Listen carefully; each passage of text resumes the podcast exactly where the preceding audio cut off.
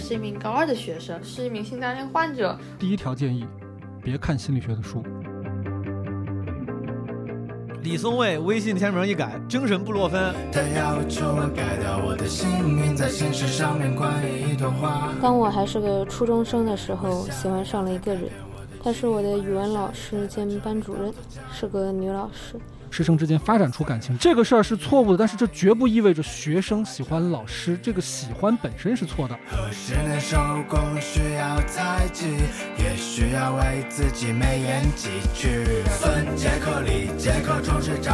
难过的是，大学三年始终没有找到自己擅长的领域。第一份工作也没那么重要。我就把我们家里的一包那种生的挂面，一根一根抽出来给吃掉了。男生女生都爱吃东西，但是只有女生会把吃东西这个事儿当成是一种罪恶。对你最压迫的其实是自我戕害。劳动的果实被谁一口吞下，全都是赌徒，那谁是庄家？然后我妈有时候还会故意在人多的时候无缘无故的骂我，她说这样能锻炼我的抗击打能力。我就觉得就没有人应该被这样对待。不要去想怎么让自己变得更好，你要去想怎么能让自己快乐一点。二十六的草木无可奈何，等待着三十五岁的宋哥。算杰克里杰克装睡着的醒来的都被。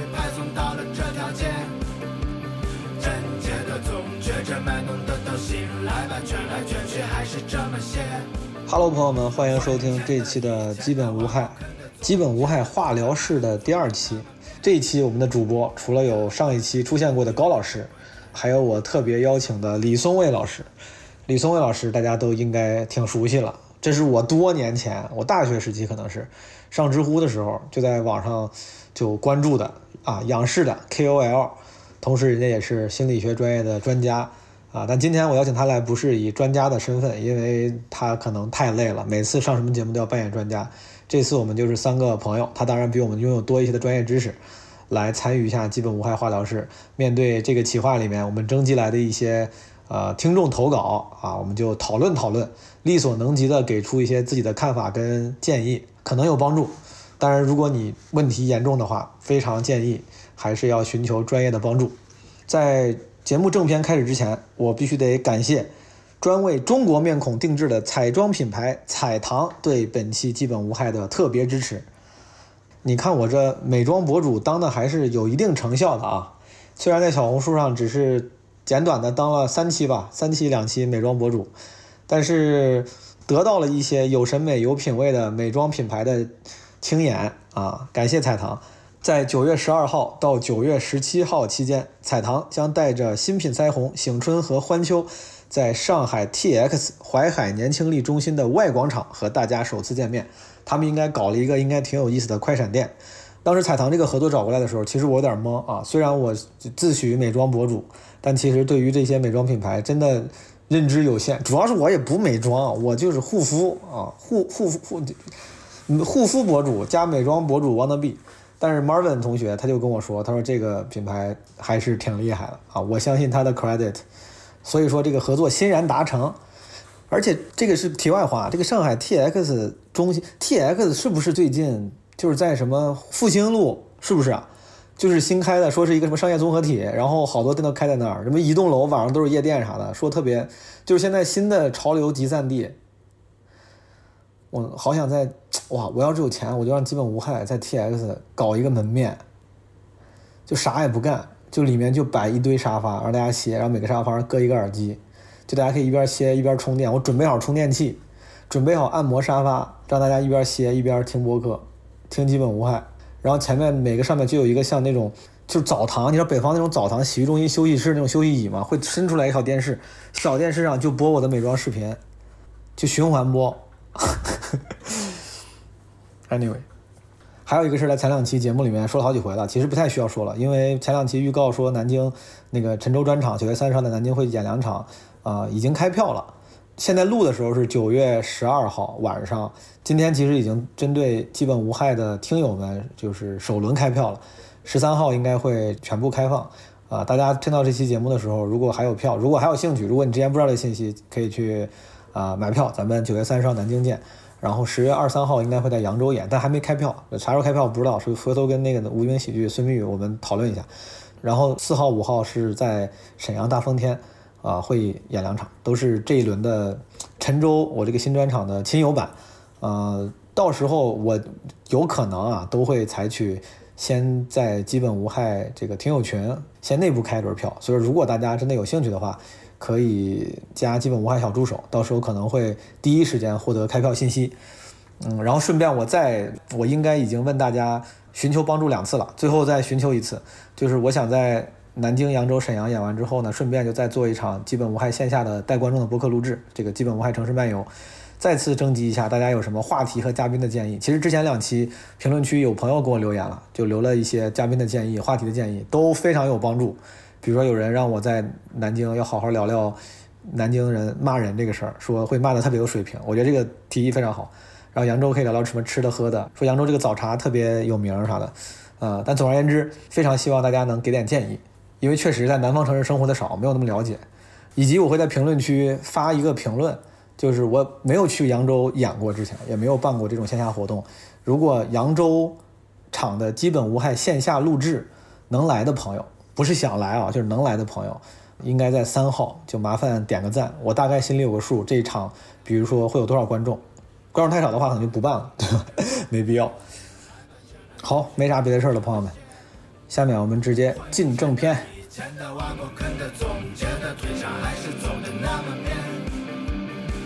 觉得你觉得不管，只要我刚才忍住一直没问，就想节目里问高老师，在知道今天我们的那个嘉宾是李松蔚老师之后，非常的激动。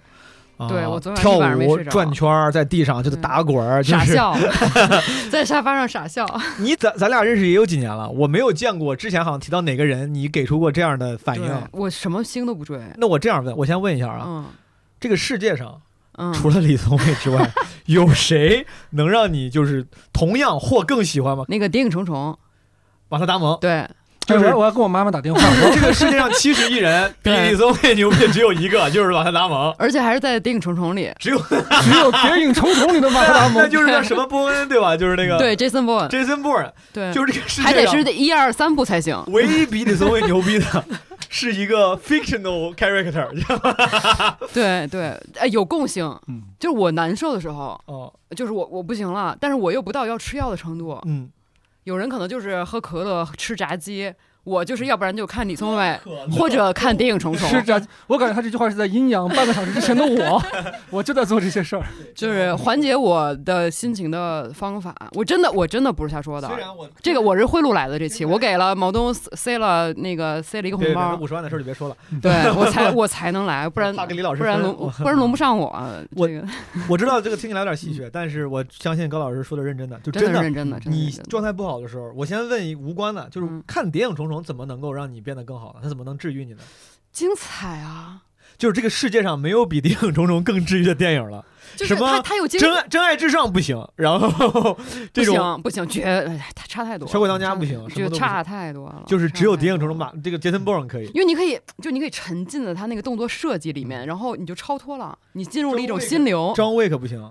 我觉得不行吧，就是不行吧。镜头语言是不是差点啊？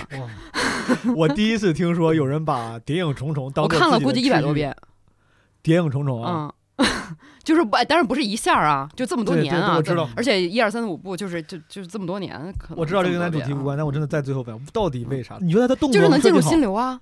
而且它是那种晃的镜头，就是手持镜头，对你不需要琢磨它的就是对话，不需要有情绪的投入，但是你又就是能带入它，就这沉浸感。对，这是一个完美的电影，这是一个 我的荣幸。我感觉我能跟这样的一个 手持镜头的这种这么这么有心流感的一个电影可以。而且马特·达蒙年轻的时候太帅了，太帅了，太帅了，没有人会拒绝马特。高老师这个独特的灵魂，在他的灵魂这个世界里。杰森·波尔第一名，李松伟就是第二名，也 也不好说谁第一第二，也不好说谁第一。先并列，先并列，先并列。然后李老师，你你跟我说说为啥你你喜欢他呗？我是有这个实证的啊，就《谍影重重》可能是一个开玩笑的，就是一个我的娱乐，但是李老师对我来说，他是有实际的。实际作用的。我之前不是就住院对看病嘛，后来出院了以后，就是其实也没太好，但是他反正医院就让你出院了，你就能住这么多天。嗯，但就是你还是不好嘛。但是我肯定就也有点病急乱投医的心态，我肯定就是到处看嘛，各种书啊，各种人的文章啊，然后微博上肯定关注了很多就是类似的一些心理医生，不能说博主吧，的自媒体。哎，对，本质上就是博主。哎，然后就是当时李老师是有。就是一些文章，我是收藏在微信里面。我难受的时候就会拿出来看。它可以说，就对我来说有一种就是及时的，就像布洛芬一样，就是就是有有这种。李松蔚微信签名一改，精神布洛芬。哦，这个太对，就对我来说很行之有效的。因为比如你看过心理医生或者你住过院，你就知道那是一个很漫长，但是就是它的作用是很未知。我们不敢说它有没用啊，就它是一个很，哎呀。就是它至少它不会立刻见效，对，这是一定的。包括呃用药也是，用药心理方面吃了药都是起效非常非常慢的。除了那个焦虑症吃的药啊，就由于抑郁吃了药是起效非常慢，而且有很强的副作用。嗯，所以它对你的影响其实你很难判断。嗯，你是因为药好的，你还是因为这个事儿真过去了，还是因为什么才好的？就是因为我看很多人写的东西，但是李老师给我的就是文章给我的感觉就是我看了以后我会思考，我立刻就会能对自己有反思。就能对下一个动作有指导，这样说有点功利，但对当时的我来说是非常有用的。我也非常承认，就是现在，我觉得我现在是一个很大全乎人的一个状态，所以我现在可能李老师的文章我就不太看了。这么说是不是不太好？但是可能也也代对对也也代表就是我已经我是不是我已经不需要这种东西了？自从你好了之后，现在也不怎么写了。哎呦，哎呦，就就是为了他。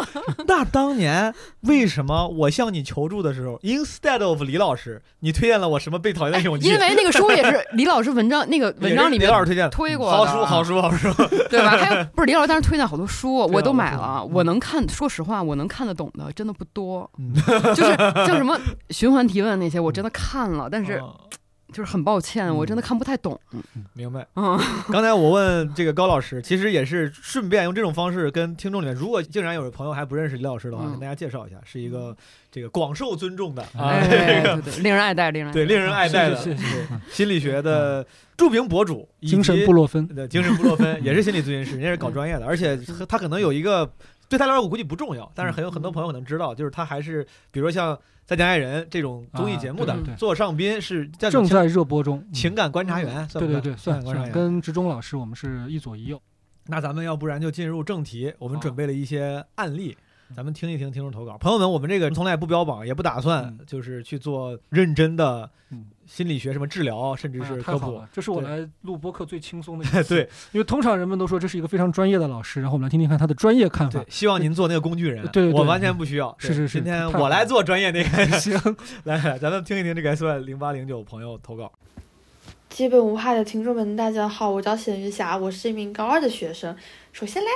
我们学校由于台风天停了三天学，我完成了我的课内作业以及课外练习，所以我才有时间过来录制段的音频，并且我热爱祖国，积极向上。我的问题是，我是一名性单恋患者。等一下，李老师，这是四川口音吗？湖南口音，听着像湖南湖南口音，对对对，口音挺可爱的。他说他是一名性单恋患者，我第一次听过这个，第一次听这个，所以不是只有我一个人不知道。我也 我也，所以说 咱们三个人里，我本以为最有可能知道的，李宗伟老师说这是什么意思？我以为是一个网络流行语啊。我是怎么发现的嘞？就是初中的时候有几个男生喜欢我，然后我非常的恶心，疏远他们，然后不理他们。不跟他们说任何一句话，我会说他们为什么会这样喜欢我呢？为什么他们要这么这样喜欢我呢？他的那个发问真的振聋，真的很困惑，振聋发聩。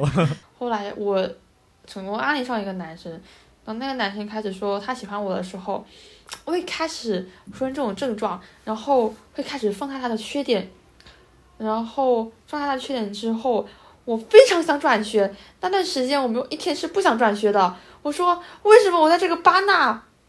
然后后面问了其他同学，其他同学都没有这种症状。然后我就上网搜，搜就发现我是一个性单恋患者。就是通常来说，在学生时代，如果有人给你写情书，你不喜欢他，毛书记，你表情管理一下。就是我觉得我们会通常都是一个结论，就是我不喜欢他，他觉得，他我得上网搜一搜，我这是什么毛病？我真的觉得这个挺，这个姑娘挺有意思的。就我可能会就觉得，我说哎，那谁好烦，我不喜欢他老给我写情书。他觉得说我有问题，我要上网搜一搜，我这是什么症状？所以就是他心里边其实是很期待自己能够投桃报李的。如果他喜欢我，我至少也应该对他不讨厌啊。为什么我还会讨厌呢？对对对对，他觉得对自己的，他对自己的本能产生的情绪，他觉得不不，他有一些不合理。明白明白。我崩溃啊！我真的崩溃。然后那天晚上就哭了很久，然后甚至有一个跟我玩的好的男生朋友开始说喜欢我，我很难受。我不知道为什么我对他的一种态度突然从朋友转变成了成为类似于仇人的恶心的感觉，然后那天晚上就一直睡不着，很难过，不知道该怎么办，也哭了，然后也上网骂了，后面只能接受现实，后面就买了很多心理书过来看，也没什么屁用，然后后面越来越严重，就是严重到其实也不算严重吧。就是突然发现自己对家里的亲人也是这种感觉，面对我爸爸妈妈，然后我弟弟妹妹，他们说会说我很爱你，或者说行动上面表达我对我的爱意，或者说替我感到骄傲，我会非常的无地自容，然后浑身不得劲，会觉得说为什么你们要爱我呢？你为什么要以我为骄傲呢？你们不要这样做好不好？这样做我很难受，我很不舒服，我只想逃或者说逃避，所以我就会把爸爸妈妈的朋友圈关掉，选择不看他们的朋友圈，然后弟弟妹妹朋友圈也是，嗯，很难受，不知道该怎么办。那我刚刚有个观察，我发现笑容在从毛书记的脸上慢慢的消失，就本来你是觉得这是一个挺可乐的事儿，就是觉得还就挺有意思的，就怎么会有这种情况？但是其实我感觉他在说的这个过程当中，你慢慢的开始感觉到了一丝认真和凝重。当然，当然，我还是一个我还是一个有共情心的，而且我共情心很强。是。刚开始这个姑娘说的时候，其实我对我一边觉得可乐是确实脱口秀演员可能这个职业习惯，我们会本能的去所谓的叫 ridicule 一些事情，就把一些事情荒谬化。是的，是的。他同样的反正我们会想办法说，哎，这个地方你看，哎，你发现了吗？他怎么能好笑？我我在尝试给你们描述为啥好笑。我不是为了嘲笑他，我是觉得很可爱。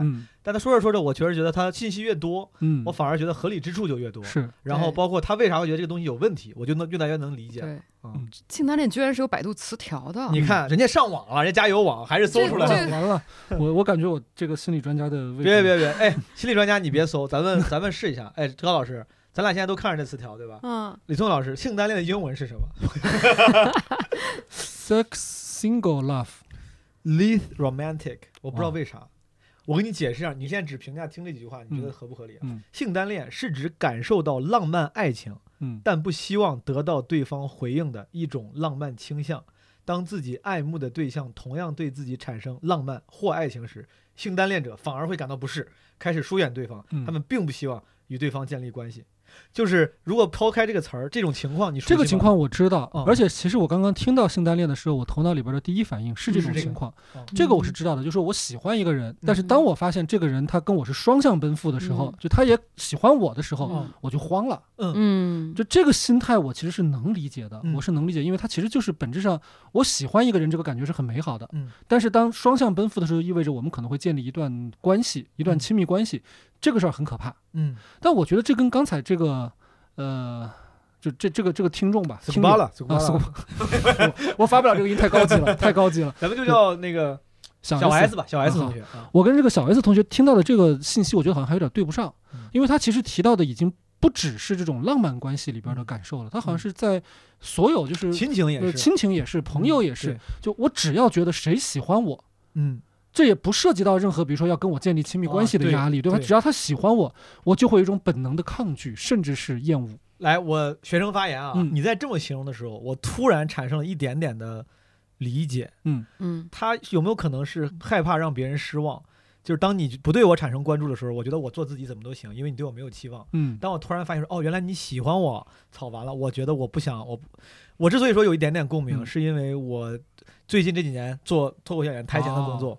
我有时候会非常的抵触或害怕跟自己因为舞台形象而喜欢我的观众、听众走得太近。如果他们说，哎，想认识你，想交朋友，我第一反应说，我说你不会的。我说你认识我之后，你一定会觉得我不行，我这人不行，我怕你觉得我没有你以为的那么好，就会有压力。我觉得这种怕被别人失望，我不知道跟他有没有有没有一点点。嗯，你赶紧说，为什么你要怎么嘲笑我？高老师，高老师，别笑。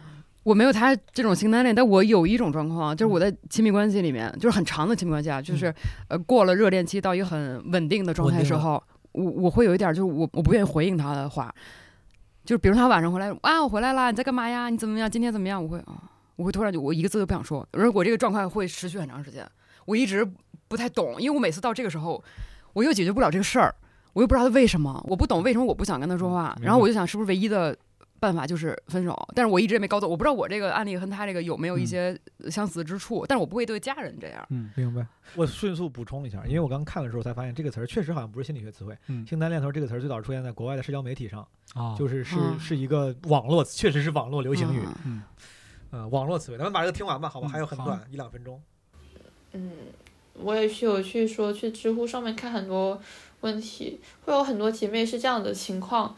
是来自家庭原因吧，嗯，是我父母是不幸福的，他们有时候经常会在我面前说讨厌对方，嗯，然后说由于因为你呀，我才不跟你爸不跟你妈离婚的，然后这种类似的话吧，我想说我可能是姐姐，所以就我来承受就好了，后面越承受就越难受，情况都越来越严重。我曾经尝试过爆发过一次，然后但是我爸把手机给摔了，然后打了我妈，然后，然后，然后，他就在我面前说，说很多难听的话，然后那天之后我就不敢再闹脾气了，我说我闹脾气可能伤害了我家庭吧，就那天之后我就。不敢再说这些话，然后我的类似于今天这种情绪又越来越严重，嗯，我到现在都没有走出这个闭环，一直在里面绕，然后我想说，我只希望我独立以后可以逃离这个世界，或者说去看心理医生，改改我的这种性子，或者说。希望和我类似的姐妹可以过得比我好吧。嗯，然后我很喜欢的首歌是张震岳的《破吉他》，每次我难过的时候都会听它。简单给大家唱两句吧。任何事都为别人，自己摆在最后面。来一次远走高飞，再犹豫就别后悔。这期不如就今天，拜拜不 Monday，肩上一把破吉他，流浪到天边，再见啊再见。我可能有点跑调，语速有点混乱。如果能被录取上，能被选上，就希望大家见谅，谢谢大家。这期不如就今天，拜拜不 Monday，肩上一把破吉他。流浪到天边，任何事都为别人，自己摆在最后面。来一次远走高飞，再犹豫就别后悔。这期不如就今天，拜拜不如 Monday。肩上一把破吉他，流浪到天边，流浪到天边，流浪到天边。再见呀，再见！我觉得是被我这种神经病影响了。我经常在播客里面突然说就唱歌，然后以至于我的听众们就是 他们习惯，他们张口就来，他们张口就来，开麦都快哭了，说那我唱一下吧。所以如果张震岳老师在这个时候突然告诉他说我喜欢你，你觉得他会慌吗？哦，你太地狱了！哎，这个设想，这种背了。这个一个性单恋者会怎么对待自己有这首最爱的歌？我 是是，会不会毁了他？就像马特·达蒙，突突然很热情的告诉你说：“我回来了，卡大姨妈。”马特·达蒙做什么事儿会让你立马对他失去兴趣？没有，没有，没有。我现在觉得他老了都老的特别可爱。你看他肚子上不是肉多可爱啊！你有什么？就比如说，我随便说一个，比如说你说有一些人不尊老爱幼，积极的下头。你看见马达蒙在路上有个老头摔倒，他不服，他说妈，谁，活该老头。比如说，比如说马达蒙干这样的事儿，你不会下头吗？你不会说马达蒙，我这是看错？不是，我不是在旁边吗？我去扶啊。对，你可以扶。然后这个你不一边扶一边想马特达蒙怎么？你是我声明一句，在这个节目录制过程中，并没有真实的马特达蒙或 或张震岳老师受到伤害。我就扶，你是你站着，你站着，我我来扶。哦，那你这个真是盲目的爱。我盲目，我我的爱都很盲目。畸形的爱，畸形。演什么烂剧，什么什么长城没有关系，演了就行，出现就行。哎，这个挺可爱。李老师，我非常不愿意让你当工具人，但这个事儿。我听完，我觉得我能戏谑的我都去，因为这个妹子她越说越认真，对，听到后面越难难受，很难受。我不知道，你不用非要从专业角度，但是比如说以你的经验，这种东西咱能怎么给这个朋友一些开解呢？嗯，我其实听到后边，就像刚刚说的，其实我们都听进去了，就是他的那个情绪是很真实的。嗯，我现在先不去判断他是不是性单恋，嗯，然后包括说他是不是对所有人都这样，但是我很明确的知道，就是他的父母。我我完全能够理解，就是当他父母说我爱你的时候，为什么他会感觉到抗拒？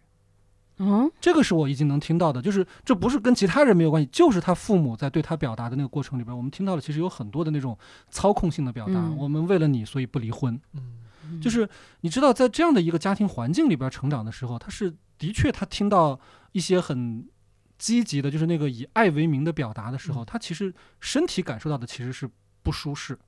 这个是可以理解的，嗯，就是那种，但确确实，如果那类类似那样的，为了你们不离婚这样的这种绑架性的表达说多了之后，其他更多的表达爱，只会让人觉得继续继续的绑架，往我身上搁砖头。而且你知道吗？就是这种，因为这个姑娘感觉年纪也比较小嘛，就是她其实还在她的原生家庭里。就这种原生家庭的问题发生在早期的时候，它有一个什么样的特征呢？很多人他在这个家庭里边，因为他一直就成长在这个环境里，所以其实他也不觉得这个家庭有那么的异样啊。哪怕这个姑娘她说我感觉我父母他们生活的不幸福，他们也会说一些话让我不高兴，但是他有可能还识别不出来，就是在他的这个成长环境当中有很多的语言或者很多的方式是那么的有问题。嗯，所以他有可能会把这东西当做是一个正常的常态化的一个家庭氛围，只是可能父母现在有一些。夫妻关系的问题，他们不离婚，他们会说一些狠话。嗯，但是你知道，在任何一个有问题的家庭环境里，他都会听到“爱”这个说法，就是我们爱你，这是我们对你的爱，这是一种表达。你甚至可以在家暴的家庭里听到，就是我刚刚打你，只不过是因为我爱的太热烈了，我有点控制不住自己，所以刚刚把你打流血了。就是，当然你作为一个成年人，你就很容易知道，说我靠，这个地方很危险，我要离开，这个地方不对劲。对。但是其实你生长在那个环境里边的时候，你其实根本就没有一个参照物。对所以你也感觉不到那个东西不对劲，这个时候只有身体的反应是真实的。所以我现在就听他后半段的讲述啊，前半段我确实不了解，后半段的讲述我其实会倾向于认为他的感受是真的。嗯嗯，是，有那可能真的就是一个让他不舒适的所谓的爱的表达。当在生活经验还没有那么丰富的时候，在参照物缺少的时候，他有时候他。不会科学的归因，他不会意识到原来那个是问题，或者对。如果真的出现这种情况，假如说我想帮助我的这个听众朋友或者这些听众朋友，他怎么办呢？如果这个时候他没有参，他说我就是没有参照。你这么一说，我现在我也觉得会不会我家有一些问题，我还没意识到。他应该怎么办？建议 Number One，第一条建议，嗯，别看心理学的书哦，别去网上搜我有什么问题。就是你知道，你搜这个题目本身就代表着你已经划定了一个范围，就是说。如果我爸妈他们表达对我爱，嗯，而我的感觉是不舒适，嗯，是不是我病了？嗯，就是你首先在这个地方去找，其实你怎么都找不到那个正确答案，你只会越找越开始跟自己过不去，嗯，因为你知道任何一个人他只要现在去百度搜我是不是有什么毛病，他一定能搜到很多条相关的词条来支持他的这个假设，所以先不要去从心理学的角度去看自己的问题，明白？我其实会更多的建议他，比如说，也许他可以去，呃，其实也可以看电影。看马特·达蒙，或者看任何电影，呃，看小说，或者是他可以去看他朋友的这个家庭。就是你首先要先去扩充你对于这种，比如说正常家庭、普通家庭是什么样的一种互动关系，你得先扩充这个样本量。对，就像大数据学习一样，你先让自己数据多起来。对，然后你就有可能会发现，就是我的不舒服其实根本不是我的问题，而是我就该不舒服。我们要相信自己身体的一些基本。不是我的问题，是你们制造的环境的问题。是的，哦。感觉从开头，我现在理解为啥你喜欢李老师的这些 这个爱上了支持了啊，因为我就不讲心理学，非常非常好，非常好，确实，我觉得他，而且他是能给可能会有问题的朋友一些实在的、及时的帮助的。对，对于刚才这样的这个事情，高老师你有啥？我觉得可能就是年纪大一点，然后慢慢可以脱离家庭一部分时间的时候，会不会就稍微好一点？嗯。就比如等他工作了，他不用那么他去一个其他的城市，不用那么常回家，只是微信上联系，怎么样？会不会就是会稍微好一点？我觉得就可以慢慢来。是，如果你觉得那你不喜欢他，那你可能就是你不喜欢那个男生嘛，那也其实也很正常。你不喜欢的人肯定是。你占多数，你占多数。其实他刚才提到了，他刚刚提到说，我就希望将来有一天我独立了，我可以离开这个家庭。我觉得这这句话是非常振奋的，是让我觉得很好。但他后半句他又说，我也去看病，我也要去看心理医生，看看我有什么问题。我就是想说，有可能等他离开的时候，他就发现这个问题已经消失了。对，就是离开本身就是一个解决方案，你可能不需要去看病了。好，很好。本来我觉得不一定能帮上忙，但是我 我反而觉得这个李老师给的建议非常能帮上忙，还挺能帮上忙。是是是，我顺便再多说一点啊，就是这个当然就是完全是恶意的恶意的猜测。嗯，就是他说班上有一些男生喜欢他，这个事情给他造成了很多的困扰。嗯，我一开始当然没理解，我也是跟你一样的那个反应，就觉得这个事儿很很荒唐。就是你被喜欢应该是一个很美好的感受，呃，就顶不济他也应该是一个中性的感受。就是你为什么会产生那么强的？拒绝的这个心理，但是我现在如果从他后边在家庭里边的反应去反推，我在想有没有一种可能，因为高中男生有的时候他表达喜欢的方式，可能也不一定会让对方感觉到美好，嗯，就他的那个表达也有可能会让对方感觉到自己有一点被戏谑，或者是不尊重，不尊重，甚至可能会有一些更让人不舒适的一些暗示。你这么一说，有可能。李老师出于表达的严谨，他。没有说的很细，高老师，咱俩 岔开讨论一下。我是真的想问一问，哎，高中时候你觉得高中那些傻傻的青少年这个小伙子，他们会做出什么这个奇怪的头的？我能想到的，确实，你知道咱们老之前老说嘛，说小男孩喜欢女生就会开始欺负她。对呀，对对，就什么在后面弄她头发，什么拿什么绷的皮筋绷她之类，反正就是你我因为喜欢你，反而更不想让别人发现我喜欢你。我但是我又想跟你产生互动。啊，对吧？我我遇到的情况是这个，待会儿高老师可以讲你的。我遇到的情况是，经常会，这个人他的那个所谓的喜欢，他可能比如说带着三分认真，但三分玩笑，或者也有几分不确定。嗯，但他身边的人会变得非常的积极起哄，而且那个积极 里边其实有一部分恶意，就是会故意跑到他面前说什么，或者故意把这个男生推到这个女生身边，对对对，就是起哄嘛。对对对，就干这种事情，这会是对对对，很很尴尬嘛。那我也能共情。哎，我之前收过女生情书，第一次收女生情书的时候，好多人起我的哄，然后多大呀？初中，嚯！然后我非常尴尬，我当时尴尬到就直接当着所有的人的面把那个情书给撕了。啊！我看到没有？我就觉得就是。我不在，但其实我后来，你现你现在回头看，首先肯定对那个女孩是很大的伤害。是，但当时我自己也不知道该咋办了，我就觉得你们都来说我。其实你对那个女生印象如何？确确实实没有男女之情的爱慕啊，就是。但就是普通同学但我完全不会讨厌她，我没有想伤害她。而且后来长大一点的时候，其实大家是挺好的朋友。但是当时我就不知道咋办，我觉得我要显得我不值得起哄，就是我不在意，你们别来说我了，啪啪啪就全部死了。啊，女生会好伤心啊。对。天呀！那后来好了，后来我赔了他十万块钱，反正 我后面是好的啊。咱放放第二，基本无害的朋友们，你们好啊！我是冰块，一名正在学海里挣扎的高三生。当我还是个初中生的时候，喜欢上了一个人。这个人有点特殊，她是我的语文老师兼班主任，是个女老师，比我大了但大概二十岁吧。已婚，有个在上幼儿园的儿子。当时的我把这件事看得很重，觉得他是你的老师，你怎么可以喜欢他呢？他已婚了，你怎么可以喜欢他呢？觉得连喜欢都是禁忌的，不能被接受的，会被主流价值观谴责的，给自己上了很多没有必要的道德枷锁，在想象中完成了一场大批斗。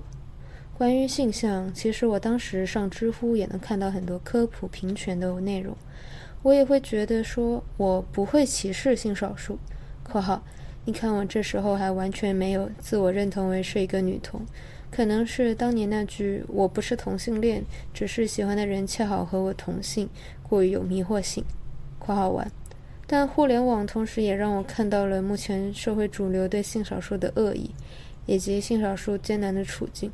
加之我父母的观念又非常保守，这些思绪都让我非常困扰。当时的迷茫小孩也会纠结，这到底是不是喜欢？会不会只是上了寄宿学校后需要一些情感支撑，而班主任恰好是那个最亲近的长辈？会不会只是缺爱小孩在寻找母爱代餐？我的初中就是在这些迷茫和纠结中度过的。初一的我会在每个课间去办公室找他聊天，现在想来真是烦人的小孩。会在大课间解散之后，默默跟在他身后上楼，默默注视着他的背影。进中考考场的时候，我们会和老师击掌，我会稍微多握一会儿他的手，那是我第一次牵他的手。我还要走了他带过的中考加油的绑带，现在还放在我的小盒子里。毕业后因为疫情不给组织谢师宴，虽然他可能也不喜欢这种场合吧，但是在我本来对未来的设想里，我会在谢师宴上问他要一个拥抱，然后学会着去放下他。于是乎，这种纠结延续到了高中，跟心野老师聊，心野老师说这没什么。鼓励我不要急着给自己贴标签，保持开放的心态去探索。鼓起勇气跟朋友说了以前喜欢他，他们的反应也很平淡，感觉就像得知了我喜欢可口可乐一样平淡。他们给了我很多信心，觉得这也不是一件什么大事。后来就慢慢不在意了。所以我的土办法就是，如果你也恰好有性向方面的困扰。多跟身边的朋友聊聊，别跟自己一个人瞎想，在脑内完成了一场爱而不得的大戏。其实这也并不是什么大不了的事。想跟大家分享一首歌，来自音乐剧《梁祝》的继承者们，叫《围裙》。祝愿大家不论什么性别、什么性向，都能不被既有的观念束缚，放肆的做自己想做的事。我先问一个无关的问题，我知道《梁祝》。也知道继承者们 就是《梁祝》的继承者们 是什么戏呀？为什么能跟山羊亲吻？因为蜜蜂是女的，山羊是男的。奶油为什么不被允许爱白菜？因为奶油是男的，白菜也是男的。书本为什么能接受一盏灯的追求？因为灯是。女的书本是男的，雾为什么不能牵塞纳河的手？因为雾是女的，塞纳河也是女的。狐狸为什么能把月亮带回家？因为月亮是男的，狐狸是女的。眼泪为什么能把铁融化？因为铁是男的。眼泪是女的，铁为什么不能把眼泪融化？因为铁是男的，眼泪是女的。我是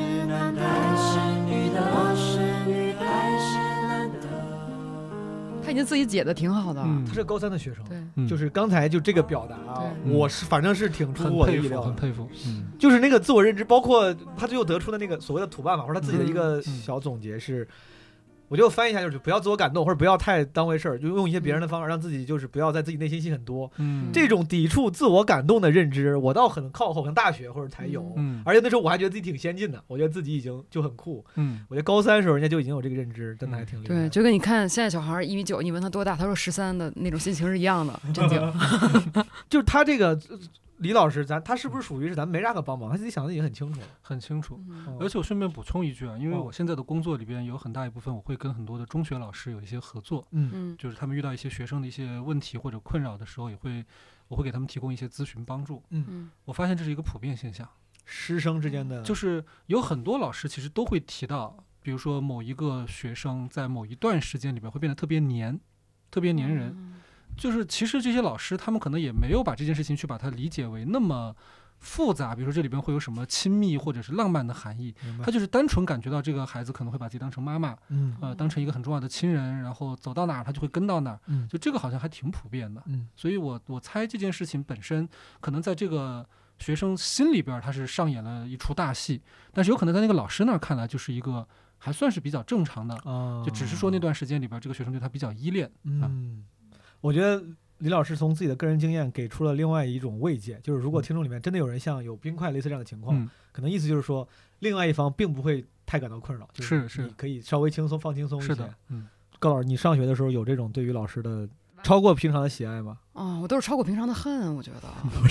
我怎么回事儿啊？你咋了？你？但我挺羡慕，我觉得他这个拍出来不就是台湾电影吗？就是从另外一个角度去理解的话，我就觉得他也有浪漫化的一面。我觉得可能等他再过五年八年再回想起来，也可能也会就觉得当时哎呦自己是很很很难得的情感。我觉得是不是也这样？是不是？哎，我是不是三观太不正了？是不是？不是，我是觉得，难道学生不是很容易喜欢老师吗？啊，真的吗？他骂我，我还喜欢他。我们以前有一个流传的说法是军训的时候，哦对，军训的时候教官，对对，喜欢教官，对。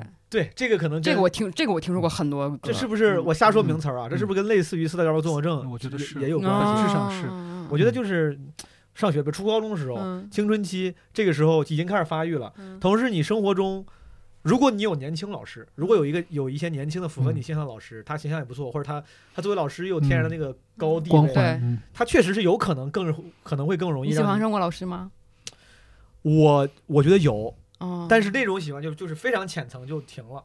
为啥呢？是因为，比如说刚开学，我们有个数学老师，年轻二十多岁，刚毕业，数学老师长挺好看的，好看，在路上捡到的那个美女就长那样。然后呢，老师也好看，懂得还多，我不会的工题他都会，喜欢。然后大概这个喜欢刚刚开始，我还没等他发展，第二星期老师他妈批评我了，完，我说你 对你有病，哎，瞬间瞬间下头。对啊，我跟你一样，他他他再好，他骂我呀，他他让我回去拖堂。然后让我们写作业，我就不喜欢了呀。我内心真实情况就是遇到哪怕那种长得好看的女老师，然后我哎这老师挺可爱的。那个时候，小男生已经有这种对喜欢对异性的感受，启蒙，但几乎都会在根本在百分之二十之前就会因为这个 拖堂不让你上体育课教学关系，就我 这我就已经崩溃了。但是你看，那换个角度来讲，如果当时我遇到的是一个，比如说更好的老师，更温柔的老师，他的温柔可能只是。因为他的专业，我说不定就会这个百分之二十就往上走，往上走，往上走，说不定会走上走到这个。哎，那我想问，这个这个情绪需要控制吗？需要抑被抑制吗？这是这是我特别想说的。我觉得冰块刚刚的那个说法里边啊，我注意到的就是他好像觉得自己喜欢上老师是一个错误的事情。对，嗯，呃，我觉得这个很复杂，因为本身他又涉及到他其实自己作为一个性少数的这个。呃，群体他可能又有一些在这种跟性向方面，他会有一些这种觉得害怕自己不被认同。但是我想先澄清一点，就是在一段所谓的这种师生关系里边，我们经常会说，如果师生之间发展出感情，这肯定是一个错误的事情，因为它是有这个所谓的权力关系在后边支撑的。这个事儿是错误的，但是这绝不意味着学生喜欢老师。这个喜欢本身是错的，错误的是如果这个老师利用了这个喜欢去发展出了一些呃亲密关系或者身体关系，这件事儿是当然是禁断的，要谴责。可是我们不能因为这一点就把单纯的这种喜欢或者依恋当成是错误的情感。它是美好的。我觉得可能冰块首先要去接受的一点就是他在中学的时候他有过这样的一些朦胧的。爱的体验，在一个形象上面，这对于我们枯燥乏味的中学生活来说，我觉得是一个非常难得的幸运。是，下一个应该是 peace 一点的。对，听一听吧，咱听听下一个。面试官您好，我叫不自贼，就读于。不好意思，串台了。他自己有剪辑，对对，他有设计，有设计的。面试官你好，哦，有用心了，有梗啊。重新开始，毛书记你好，基本无害的大家好，我是不自贼，一个大四在校生，现在在一个空教室录音，楼下就是朝气蓬勃的大一新生在军训，口号声和军歌声作为背景音，我觉得还不错。大家应该也能猜到我的烦恼，就是求招找工作的压力。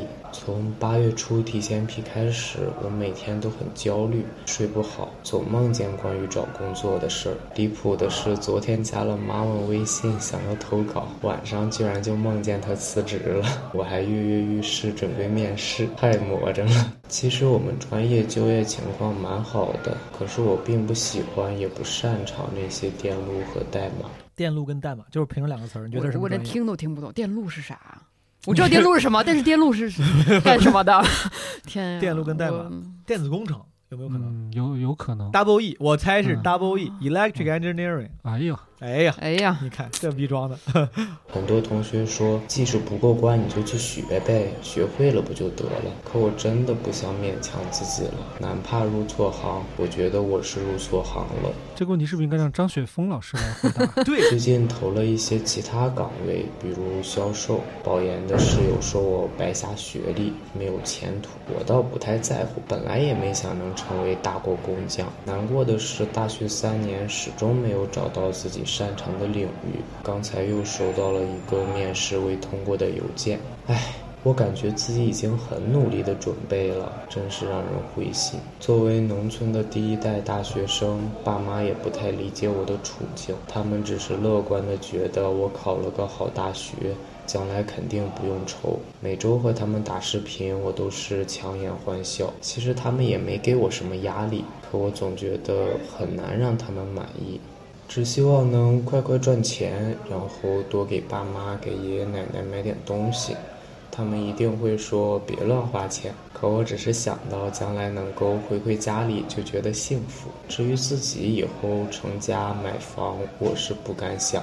唉，太远的就先不想了吧。关于自救方案，我喜欢自己一边听播客，一边在校园瞎溜达。真的特别感谢基本无害等优秀的播客节目和主播给我带来的快乐和力量。希望你们越来越好。昨天晚上又听了毛书记写给四十二岁毛大哥的信，对快到二十二岁的我也很有帮助。我会想开点儿。不放弃，毕竟人都会死的。最后分享的歌是《理想三旬》，这首歌是我高中宿舍的起床铃。无数个早晨，我被陈鸿宇低沉的声音叫醒。走到水房洗漱时，恰好听到那句：“如果漂泊是成长必经的路牌，我会充满力量去努力迎接漂泊和成长。”雨后有车驶来，驶过暮色苍白。合格粉丝，合格粉丝太合格了。收听浓烟下的诗歌电台，不动情的咳嗽，至少看起来归途也还可爱。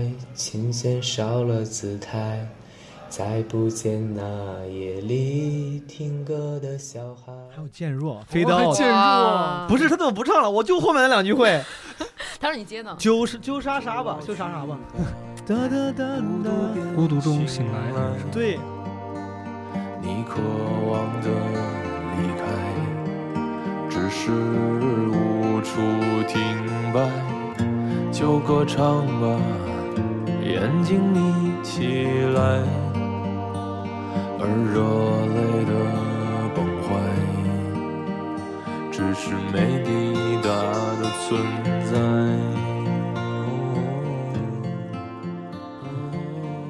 谁的歌啊？陈鸿宇，这是前些年民谣那几年火的时候，赵雷老师吧，就是他们那。你涉猎怎么这么广？怎么回事？我也有网易云音 音乐的。你是你是真是偏向性的夸，我在这唱半天了，哎，我唱半天了已经，我只是把词儿说了，还不一定说对了，就旁就是假装没有听见，哎，李老师怎么听来这么广？不是让你看看什么叫盲目的爱，太好笑了，这朋友。求职问题其实他没啥心理，他而且他挺可爱。求职问题，如果你是大学生，刚才就这个不自贼老师，这种男生他他是属于会招女生喜欢的吗？我觉得会，他很可爱啊，很可爱，而且他有梗啊，说话。你感觉他声音里是有笑声，是有笑容，他有他有情绪啊，然后他我感觉就是他有情绪下来也会情情绪，有情绪。我一一的普通话，不要质疑我。那个就是就是也有也有，我都忘了，你打断我了，嗯。那咱们是不是没有啥心理上能给他？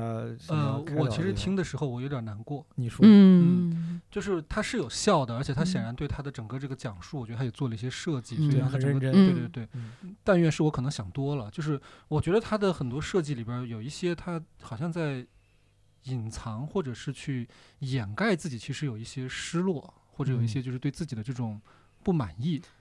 他的那个感受，我听起来有点像，我说的夸张一点，就是如果放大一百倍的话，有点像微笑型的抑郁。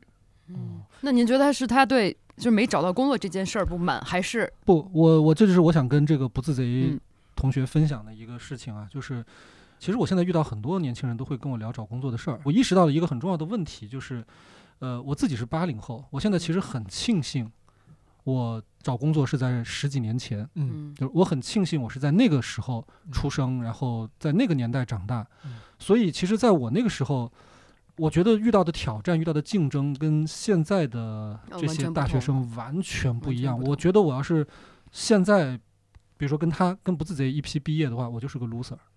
就是现在我遇到很多，比如说年轻的心理咨询师，然后他问我说，到底应该怎么出道，到底应该怎么去给自己什么打造个人 IP，然后那些东西我都不懂。我说我那个时候根本就不需要什么打造个人 IP，我都不知道什么叫 IP，我就上知乎，那时候知乎刚创办，然后在那回答问题，然后自然而然好像就，但是我我也很清楚，他们现在可能付出我十倍的努力，但是他可能得不到当时的那么容易的那些回报。对我为什么讲这个呢？就是因为我看到今天有很多年轻人，他们遇到这些挫败的时候，他经常会把这个事情内归因。嗯，他会说是不是我不够行？嗯，我不够强，我不够好。对，就是你知道，抑郁最核心的一点其实它是针对自我的，就是他觉得是我有问题。我觉得其实在这个时候，我宁可听到他在抱怨，嗯，就是他在抱怨说，我就是生的太晚了，我要是早生我就怎么怎么样，或者说，就是如果你把这个事情变成外归因的话，至少你自己内在你还是很强大的，你是很欣赏自己的，你觉得我只是运气不好，对我没有赶上一个好时候。那好时候今年没有，也许五年之后，也许几几年以后，可怕的就是。在这个时候，你会把所有的这些不顺利、所有这些挫败，全都想成我不够好。我觉得这就也是另外一种无奈，就因为比如说你把这个事情如果归咎于其他的问题啊，就不是自己的问题，那其他问题你更解决不了，那这个事情更绝望，所以他不得不选择一个也是自我伤害的一个方法，就是那肯定是我的问题。所以就是你左右两条路都走不通。是。那你就选择一个，至少我自己能改变自己，我更努力一点，我更积极一点，我更嗯怎么样一点，是不是对，是不是就能有一丝丝的改观？所以其实是一个很很难过的点。这是我一直以来我在感情问题中，我为啥喜欢在自己身上找问题？嗯，之前比如说你感情之路不顺的时候，嗯，朋友会善意的安慰你说你只是就是没遇到一个遇到合适的。我刚开始会会他会对我有用的，嗯，后来我想说不对。嗯，我说我不应该就是 buy in，就是你这个理论，因为如果是这个理论的话，就我就不可控了，就是我就要纯看运气。是。如果你告诉我运气不好，我就很无助了，我没有办法，那我可能我会运气不好一辈子。但如果把它归因为自己的话，我我会觉得有有希望。如果我足够努力，把这个我的毛病给改掉，是不是我就会遇到美好爱情？等等等等。就是首先，李老师，我觉得你说那个，就我完全能理解且同意。但是这就是我为啥我还是不自主的会在有些事儿上选择这个。另外一个是你一边说，我一边想，就是我感觉从小到大，反正至少我上学的环境里面。就是我认为的那个好学生，都是内都是内归因的。谁要是学习不好，那个人说啊，我我题太难了，对，老师没讲好，大家都会觉得什么？你这一看就没本事，就哎，哪有你这样的？就是现在你刚才一说，我瞬间觉得。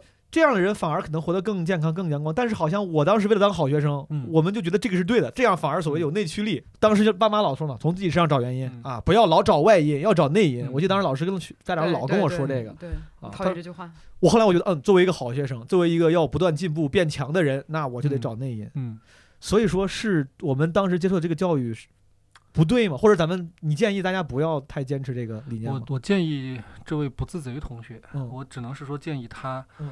接下来他其实要做的事情，其实不管他用哪种归因方式，他做的事情就是继续投简历嘛，不断的去投简历，然后有可能投出十份，也许有九份都不一定是好结果。就，他还在这个过程里边，他不断的接受挫败感，然后他还得不断的继续行动。嗯，我其实同意你们说的，就是他必须得继续采取行动。是我只是说他在采取行动的同时，他到底要一种什么样的心态？比如说他去说，嗯，你这个 loser，你应该再努力一点，不然的话机会是不会落到你身上的。他是用这么严酷的一种自我惩罚的心态去说呢，还是用一种？就是去抱怨说，哇，我命不好，我赶上了今年怎么办呢？那我也只能这么勉为其难的再投一份。是是。我其实会觉得后边这种说法，至少在现在这个环境下，在现在的这样的一个阶段，也许会更有利于心理健康。为什么我这样讲呢？是因为我听到他其实在他讲述的过程里边，他其实给他自己贴了好几个标签儿。嗯，包括他说他不想成为大国工匠，然后他说什么东西他不感兴趣，他他对什么是有兴趣的。我就是想说，他想的这些东西都很对。嗯，但是这些东西他其实都是在说，我要对我这个人，我对我整个人，我要去做一个。整体性的一个就是建设，说我将来要成为一个什么样的人？我认为在当前这样的一个环境下，嗯，你还怀有这样的梦想，其实是有点像是一种自我折磨。我觉得当前这个环境下，其实他不如说服自己说，我就做一个还能找着工作的，我先把自己先养活着，全如一下，可能我先对对对，我先混几年，我反正能挣一份工资，等到将来有一些机会，我可以去实现我抱负的时候，我再转型。林老师这个表达能力啊，这个表达技巧非常高，我觉得非常高。对你最压迫的其实是自我戕害，很委婉了，很委婉。这个不对，老师，因为他中间数次夸奖了我的这个播客节目，然后还有 call back 我们之前的内容。我站在我的角度上，呃，给一些更实际点的建议吧。这可能是反而是最主流的，可能所谓的前辈学长可能会给的建议。我就是觉得第一份工作也没那么重要。哎，如果你的第一份工作很好，我一定会告诉你，第一份工作很重要。你你太好了，你太棒了。嗯，第一份工作太重要了。你第一份工作就能去高盛，就能去 Google，就能去字节，你牛逼爆了。但事实是我自己就是第一份工作。fucked up 的人，嗯，但是我对现在自己所在的这个 where I am，我觉得还行，我还可以。我第一份工作是因为当时的自大和这个呃估计失误，我以为自己能找到很好的工作，然后我拒掉了已有的 offer，后来去去了另外一个城市做了一个其实是非常仓促间找到了一个工作，但后来的工作挺好的，帮我长了很多见识。后来做了一年多那工作，又回国创业，虽然现在回头看也有很多走弯路的地方，但就功不唐捐嘛。我后来对到现在当脱口秀演员，像不自己老师。你也很喜欢我，我很荣幸。这一切的起源是我刚毕业的时候也很窘迫，是我不知道，就是我这种例子，不知道能不能给你一些些安慰。刚开始毕业的窘迫，甚至第一份工作，如果你真的还没有那么满意，它真的不代表啥。是，就是不要用工作定义自己，尤其是不要用第一份工作定义自己，因为那个真的是一个。太多太多随机的因素。对呀，石老板这研究生肄业，然后 你这是我这就开始乱开炮，对对对，出卖你们老板。对呀，周奇墨去那公司，什么第一天英语听不懂就辞职了，就是有这有这真事儿。你就多想想这些可能你喜欢的人，你仔细看看他们的成长履历，你会发现都很 fucked up。好，谢谢不自贼的投稿，然后希望你真的能。就继续像刚才那个他那个声音里面传递出来，就是是是有笑容的这种姿态。是的，嗯，希望你不要太笑容，嗯，保持笑容。好，我们听听下一个，西西。我想要跟大家分享的我的困扰是进食障碍，嗯，更加细化一点来说，可应该是算是精神性贪食。因为我现在学的专业也是心理学相关专业，所以已经对这个病症有了一点点的了解。嗯，我是最开始的时候，因为我大学的时候是艺术生，我最开始有这个病症，应该就是我高二、高三准备艺考的时候，有过一段比较高强度的呃减肥的行为。从那个时候开始，呃，有了进食障碍。到了大二、大三，可能最严重的时候，我会有四天都在暴饮暴食，没有办法控制，剩下三天我就在。懊悔，我就在讨厌自己，然后可能就是不吃东西或者吃的很少很少，来弥补我之前摄入的过多的卡路里和那种罪恶感。嗯，然后到现在我已经没有那么严重了，但是现在我可能更偏向情绪性进食，就是我会用进食来解决我的焦虑和抑郁情绪，或者获得奖赏，我都会通过食物去嗯奖励或者补偿我自己。嗯，我曾经试过几种办法，都不怎么奏效。首先，第一种就是，嗯，首先第一种就是，我觉得我的精神障碍有可能是因为我有过一段时间抑制我自己的食欲，抑制的太猛了，所以进食障碍了。嗯，所以大二大三的时候有一段时间，我就尝试着不控制我自己的食欲，我想吃什么吃什么，我放开了去吃。但其实没什么用，因为我放开了去吃之后，这种罪恶感是一样的。我觉得我长胖了，我觉得这是，这是不自律的行为，我会觉得很自卑，也很罪恶。第二种就是，嗯，就是我想吃什么东西，我把它嚼嚼，然后就吐掉，我不把它吃下去。嗯，当然了，没什么用，甚至会让我的食欲更加的旺盛。第三种就是，不在家里呃囤吃的东西。嗯，我记得当时可能是疫情的时候，有一段时间，就是家里确实没什么吃的了，但是根本就没有用的。我只要想吃东西的时候，我会把家里所有吃的东西，哪怕是我不爱吃的，我全部吃个遍。我记得有一次，就是家里确实没什么吃的了，然后疫情的时候可能又订外卖什么的没有那么方便，我就把我们家里的一包那种挂面，生的挂面，一根一根抽出来给吃掉了。所以这就也呃让就是导致我现在也有一个坏习惯，就是我喜欢囤积食物。我不管走到哪里都会带着很多吃的，我很害怕那种想吃东西吃不到的感觉。嗯，大概就是这样了。情绪性进食和囤积食物这两个算是我目前的困扰吧。最后就给大家分享一首歌，叫做《向云端》。嗯，其实没有什么原因，就是我最近其实听歌很少了，这是唯一一首最近还在经常听的。嗯，就觉得很好听吧，然后给我一种这个世界还很宽广的感觉。嗯，以上，谢谢大家倾听我的叙述。我感觉你不咋上抖音，这歌你知道吗？我不知道。这歌你也不知道？我不知道。李老师，你知道？我知道。海里面，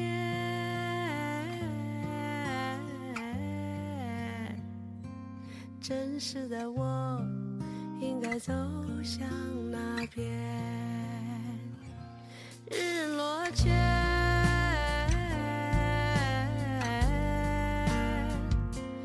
风来临，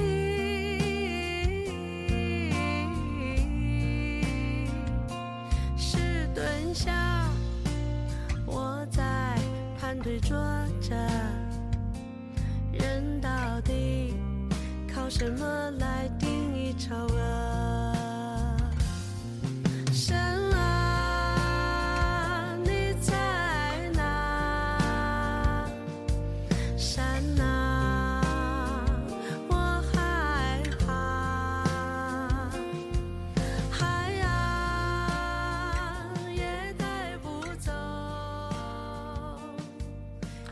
我必须得先说一件事儿啊，我我先那个什么，他说囤积食物是个问题，我觉得经过过去几年的教育，现在中国人民已经不认为这是个问题了，这是个智慧，这是个智慧。我我是忍不住想跟冯老师说，你没有听过这个？向云端，你没听过这个？我没听过呀。山那边，就是你想象一个，就是我每次听到这首歌都感觉那个背后是一个。用藤杆上，但是是个就就是是个漂亮的大姐。山那边，你的你的表情也很到位。就是这个朋友西西投稿时候，他有一个备注说明，不知道可不可以做一点小补充？大家可能比较少听说贪食症（括号可能更多的听说的是厌食症）。可能是因为贪食症症状比较隐秘，一般。会自己一个人单独偷偷吃，很少会以暴食形象示人，且因为暴食后会有清除行为，嗯，就是感觉专业词汇了。清除行为就是有的时候会催吐、呕吐啊，对。所以身材一般看起来还是比较正常，不会像厌食症一样明显。嗯，比如音频中听起来我吃的很疯狂，无时无刻不在想着吃东西，但我并不是个大胖子，我一米六，一百零八斤左右，正常体型。是。我觉得情绪性进食真的是一个男生是不是不太了解呀？好像以女生居多是吗？女生为主，真的是一个非常大的问题。我很惭愧，我确实非常大的问题。就很多人都有这个困扰。但我刚才一边听，我觉得我不是说听到一个词儿就往那上套，但我感觉我有时候是不是有可能有这样的情绪性进食？我刚吃过干面，真的就是 for no reason，就是我就当时就是想吃点东西，我就就吃。但我仍然要说，其实咱们作为男生，仍然不理解女生说的情绪性进食。就你说那个情况。我大概也能理解，就是因为食物本身会让人快乐，对，它会消解一些压力。这个其实就是我们有的时候会依赖，把就其实就把食物当成了一个对对对对布洛芬的平替。没错没错没错。但是其实对女生来讲，这只是第一步。对它它是一系列的。我我有我疫情的时候胖了很多，嗯，胖了二十来斤吧，嗯，然后我那段时间就每天坐在家里哭。就先是看着自己的肚子，然后就开始哭，哭完以后就吃东西，吃完以后再哭，就这种东西会反复，一到晚上就会开始。你哭是？我就天太阳，我我完了，我我觉得自己毁了。对，毁了。就我我这辈子，对我这辈子都没有胖过这么多。你是因为自己的身材变化，然后？对，我我我没有一件，那时候我我因为你一直穿睡衣嘛，疫情，然后发现发现一件衣服穿不上了，我就很恐怖。而我们男生会停在第一步，我们就拍拍自己的肚子说：“哎呀，对，今天很奇怪哦，今天吃了这么多，甚至吸一吸没了，结束了，对，吸一吸就没了。然后就是，但是我我伴侣也会安慰我嘛，说：哎呀，没事了，就有点肉肉，没关系了。”然后我天，我我说你肯定在骗我，你肯定马上就要很讨厌我了，你马上就不爱我了。你原来女朋友都那么身材都那么好，你已经把 Tina 吓回来了。对，对你肯定在想你的女朋友前女友。我说你现在安慰我，那那你为什么会觉得你前女友美？为什么跟会跟他在一起那么多年？你肯定是觉得我现在很丑，但是你不好意思说，怕我现在崩溃。然后我就哭完以后，但是又无从没得不到安慰，我只能吃东西。所以它是一个循环，就是我心情越差，我就越要吃，但我吃了之后，就导致我的心情更差。对，高老师像刚才说这种，他当时算是情绪性进食，进食障碍嘛？他算什么？没有，他不算进食障碍，他叫 binge eating，就 binge eating 就是情绪性进食，它是一个行为，但是真的到达进食障碍，它是一个诊断，它还是有一些程度区别的。我确实不了解这个，但是我之所以把这个案例放进来，因为这个案例我估计它不一定不一定啊，像有什么找工作一样那么大的共鸣，但我觉得它应该是一个它会很很大的共鸣。OK，我本来 我要我要但是的，但是 我是觉得哪怕有一些朋友不了解这个概念，因为这个概念我觉得它并不是一个非常广泛被认知，比如比如说在男生群体里，对吧？嗯。但是我觉得选进来是为了让大家能够。重视起可能类似这样的情况，就像你们说的，可能很多人其实是会被类似的情况所困扰的。所以说，那现在我我来惭愧的问一问，他这个跟性别有关吗？是女生更非常非常有关？是跟什么激素有关吗？没有没有没有没有，完全就是这个社会所塑造出来的性别呃女性的自尊和女性的体型之间的高相关。对，我要哭了。没有没有没有，明白。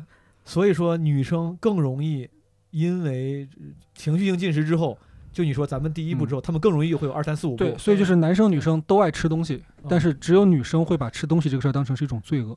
是的，比如你吃了包薯片，你不会觉得你做了一个错事儿，你不会埋怨自己。我问一个，但我会埋怨自己。我问一个非常不重要的问题啊，感觉这个掉入了分类学陷阱。嗯，如果说第一步男生女生都会做吃东西这个事儿，那这个这个就不是问题。他们可能后面的问题反而是我用现在老听的词什么身材焦虑啥的。嗯，所以说吃东西不是问题，吃东西不是问题。其实后面的那些是的，哦，是。情绪性进食，前面叫什么暴食症？它叫贪食症。啊，贪食症。暴食症是另外一种情况。暴食症就是他老这种吃东西，但他没有什么清除的行为，所以他最后的身材会变得非常的胖。那叫暴食，那也是一种症状，但是在中国比较少。哦。他刚刚主要举的两个情况，一个叫厌食症。厌食症其实是一种有生命危险的疾病，因为他不吃，老不吃，他最后可能会。过瘦，然后最后他的一些身体机能会受影响。然后另外一种叫贪食症，贪食症从体型上其实你看不出什么差别，就像他说的，是因为他有时候会暴食，就情绪性进食，但是他进食完之后他又会去限制自己接下来的进食的状况，就他少吃一阵儿，然后又狂吃一阵儿。嗯，那我代表这些可能不够了解这种情况的朋友来问啊，问二位啊，所以说如果有朋友像西西一样，他应该咋办呢？我觉得李李老师说之前，我先说一下，就是我觉得这里面还有一层的困扰，是说，呃，当然道理我肯定是知道的。比如说你说啊，你不用因为胖一点儿或者吃一点儿你就焦虑，我也是知道的呀。因为我在医学我在医生的眼里，我是一个非常健康的身材，对吧？但我在小红书上面，我就是一个非常不好的身材。对吧？这倒也不是，那无所谓。对，所以就是你的评，就是对你接受到的，你理性的判断和你在社会上遭遇的实际的判断，呃，实际的对待，实际的反馈，它是它是它是不一样的，它是完全不一样的。所以你让我信哪个呢？就医生说我健康啊，但我比如有人说，哎，你怎么最近胖这么厉害？你不能说哦，医生说我健康啊，一个人可以，比如十个人都过来的，哎。你你怎么好久不见你又胖了？哎，我我觉得就就这个话题，我们现在可以正好听一下毛书记的意见。嗯，就是假如现在有人啊，假如 suppose 有人现在对着你说毛书记，我感觉你最近胖了，嗯，你你大概会有什么心情，或者你会怎么去反馈？哦，实话实说，我之前是有朋友有人会给这样的，嗯，会跟我说这样的话，嗯，呃，羞愧，呃，不太知道怎么回复。嗯，我一般遇到这种话不太知道怎么回复，然后大概率这个人不会是我的好朋友。嗯啊。我不跟这样的人做好好朋友，不管他是因为，所以你就直接把这个人拉黑了，是吗？我我觉得还是那句话，就是就筛选掉就好了，就是不要跟他做朋友。所以你拉黑他的一个基础的逻辑就是，是这个人有问题，就这个人对着我说这些话，这件事情暴露的是这个人的问题，不是我的身材问题。我不喜欢你这样跟我说话。OK，但是如果如果你确实，比如说那段时间长了一些肉，你也是觉得你也会有这种判断。高老师，如果我要是现在吃的很胖，我敢发誓，我觉得你不会跟我这样说这样的话。以我以咱俩的关系，就是我觉得你不会说的。那 inside 如果有另外一个不太熟的朋友，他可能不是故意的，人家可能就每个人就人家就嘴嘴随随随口一说，不太会说话，人家可能就是那个他过来，王书记最近胖了不少。我一般遇到这种事，我首先我不会说，我说你妈是不是神经病？我肯定是陪着笑，哎，我说不好意思，最近可能确实没打，就没没控制，哎，就挺挺挺惭愧。嗯。但是我心里会难受，而且我会很不好意思，我不知道咋回，我也不知道该怎么办，我只能通过我最简单的方式，就是自嘲。我通过自嘲来让这件事情显得我没那么窘迫，但我是窘迫的。嗯。呃，我也没有对人没有恨，也不至于拉黑，但。但我会觉得，你会有判断。就如果你的那个情商没有改变，本来习惯没有改变，以后就少跟你说话。所以你看，这里边就有一个很重要的差异哈。我不能说这一定代表这两个性别的差异，但至少是你们二位的对待这个事儿的你们二位的思维方式的差异。嗯，毛书记显然把这件事情解读为是一个社交问题，嗯，是一个人际关系的问题。而我觉得，其实，在刚刚你的那个表述里边，这是一个自我价值的问题。嗯，就我这个人变得不好了，没错，我这个人不好，而且我会觉得我确实是失控了，我甚至都不需要有一个人跟你说，你就是发现，哎，之前那个衣服现在穿着紧了，对我就会这个事儿就开始崩溃了。对对对，而且我也遭受过那种，就是我不知道这算不算对方没眼力见还是怎么样，就是比如在开会，原来是真实事件发生过至少三次以上，嗯，所以我才能确定他是故意的。我我我在开会，大家，然后我进来，我进来晚了，他就说：“高儿，你不应该穿这个裤子。”一个女孩当着全办公室。告诉你不应该穿这个裤子，这个裤子很紧，显得你的腿很粗。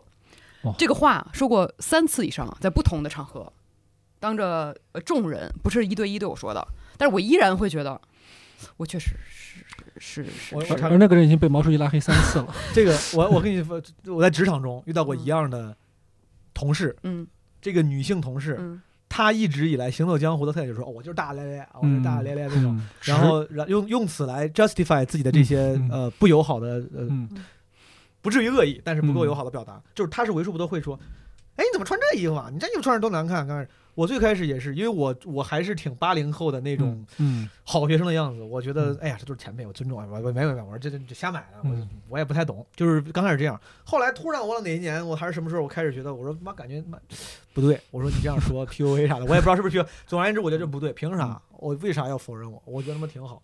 后来他要是再说，我就我也挺挺幼稚啊，就小男孩一样。我盯着他眼睛，我跟你唠清楚，你说你哪儿不好？你说哪儿不好？我觉得挺好的。因为他也不好意思，真的就是羞辱你说你哪儿哪儿不好看。他本来就是想着打压你一下，无意识的确立自己的权利地位。就是有些人靠这个东西来确立自己的权利地位，然后社交时候的那个风格来巩固。他也无意识，你真是他妈跟他认真，他也就不好意思。对，我觉得所以就是刚才李老师说的，就是你把这个当成一个所谓的社交事，我可能觉得他虽然很难听，但他只是说出了一句真话。嗯，我依然会觉得他说的是真话。所以为什么我没有跟他翻脸？我为什么听进去了？太高尚了。我我有无数人说真话，但是妈，但凡你要说真话骂我，我就得接受那个不开心。我我这一辈子光剩不开心了。对，所以这是我觉得难难难受的点，就在于，嗯，确实大家现在整个社会，我们现在啊，中国的社会，就对女性的身材确实要求非常高。这点我没法可说，这点我说实话，女性同胞们比我承受的这个心理压力要大多了。而且你出去买衣服，我发现我越来越买不上衣服，嗯，就越来越穿不进去，这也是实实实在在发生的。而且我就是一个医医生眼里的标准身材，嗯，我只比一般的瘦女孩胖。但是我觉得我是健康的，但我依然买不到衣服，依然别人会说，所以我就觉得我就是 confuse 呀，这件事对吧？我就矛盾了，我整个人。其实这点上，我可能跟毛书记的那个位置是更近的，嗯，因为我觉得这个其实认知上边，我们其实都知道那些道理，说这个社会可能对女性的外形啊或者什么，而且它跟自我价值的关联那么接近。但是其实说实话，我们还是缺乏体感。嗯，如果说有什么相对来说可能有一点身体上的感受，就是我。我小时候其实我遇到过一个那个周奇墨在段子里也讲过，就你个子那么高，为什么不打篮球？嗯就是我可能在那个时候会稍微有那么一点儿，就是我需要去为自己的身材做出解释。嗯虽然这可能跟女性的那个真的那个处境还不一样，就是肯定还不一样。但是我觉得那一刻我就要做出解释，就如果我没有一个合理的理由，我就是个奇怪的人。对。我甚至可能是个糟糕的人，因为我我说我对这东西不感兴趣啊，或者什么，别人就会立刻就会拿这个东西继续去往下去问嘛，说你都不打，你怎么知道自己不感兴趣呢？你多练嘛，你对，就是你多练，这东西没有什么天生的，就是是就是是，这个时候你就会发现，它好像已经不再是一个身材问题和个人选择问题了，它有点变成你的什么，你的意志力，嗯，你的品质，你这个人的个性。没错，没错，这就就是他就开始慢慢的含着自我价值就开始就就就这个是我有一点感觉的，但是可能在整个身材上边，其实我也只能是说从道理上我大概知道我们的就是很多女同胞生活在一个什么样的处境之下，嗯，但其实有的时候还是难以感同身受。对，我觉得这可能就是他说，哎，高人你胖了，可能就暗含着对，是不是暗你这个人是不是不够自律？嗯，其实背后的一层意思，并不是你大一个尺码这么简单的对事情。嗯嗯，包括我们暴食哭，也不是因为我们吃了一个薯片儿，嗯，或者怎么样。对你说到这儿，我感觉真的确实可能我的那个韧性保护了我。嗯，因为我小心眼儿，我。我不喜欢别人，我要向你学习。我不喜欢别人攻击我。当别人的攻击我激起了我应激的那个不开心之后，这个时候我会瞬间忘掉一切，不管你说的有没有道理，就凭啥你让我不开心？就我惹你了？就是那种。就以我现在的认知，我觉得理性上我是想做到你现在这样。我觉得我，而且我觉得我应该做到像你这样。那他凭什么？他这么没礼貌，对吧？只是当时可能我也太年轻，刚二十出头。你比我理智，你会比我理智。甚至有时候你可能还会拿这个东西再攻击自己一轮。是，为啥我不能？我道理都懂了，为啥我还不能做到？就是那么。而且我还有一个想法，就是单位也不是只有我一个胖子，为什么他只攻击我不攻击别人？啊，就是霸凌的那个问题，就是哎，他为什么霸凌我不霸凌别人？这又变成了一个对自己的压迫，无限无限套娃，我感觉对无限套娃了。嗯，那说回来吧，说到给那个西西的建议，嗯，哎，李老师，嗯，这个心理学研究生西西老师，我感觉他说的这么清楚，然后也有专业知识。他刚才那个叙述，你听完之后，你觉得他是一个需要被给建议的状态吗？当然需要，还是需要的。非常说说，非常非常重要的一个建议，因为我觉得这个问题就不能在心理学里边找答案。哦，因为他把自己定性成了一个神经，呃，他叫神经性贪食症哈，他把自己定性成了这样的一个问题，其实他也没有真的诊断过。但是接下来他的所有找答案的指向都是同一个指向，叫做我怎么能让自己变得更好一点？嗯，但这个指向就是错的。嗯嗯，因为。你要解决这个问题，你就不能想着我怎么能让自己变得更好。你想着怎么让自己变得更好，你其实已经在接受那套逻辑，就是我不够好。嗯，所以我有一个。我试过，而且这个方法是有用的。我我之前写过一本书，叫《百分之五的改变》，里边就有一个其实也类似于神经性贪食的这样一个问题，也是一个女性读者给我写信问这个问题怎么办，也是试了各种方法。最后我给了他一个建议，那个建议他他测试是有效的，所以我也想推荐给西西，或者可能还有其他有类似困扰的人。这个建议的，先说他的那个大的逻辑，就是你不要去想怎么让自己变得更好，嗯，你要去想怎么能让自己快乐一点，嗯，然后这个快乐点的方法很简单。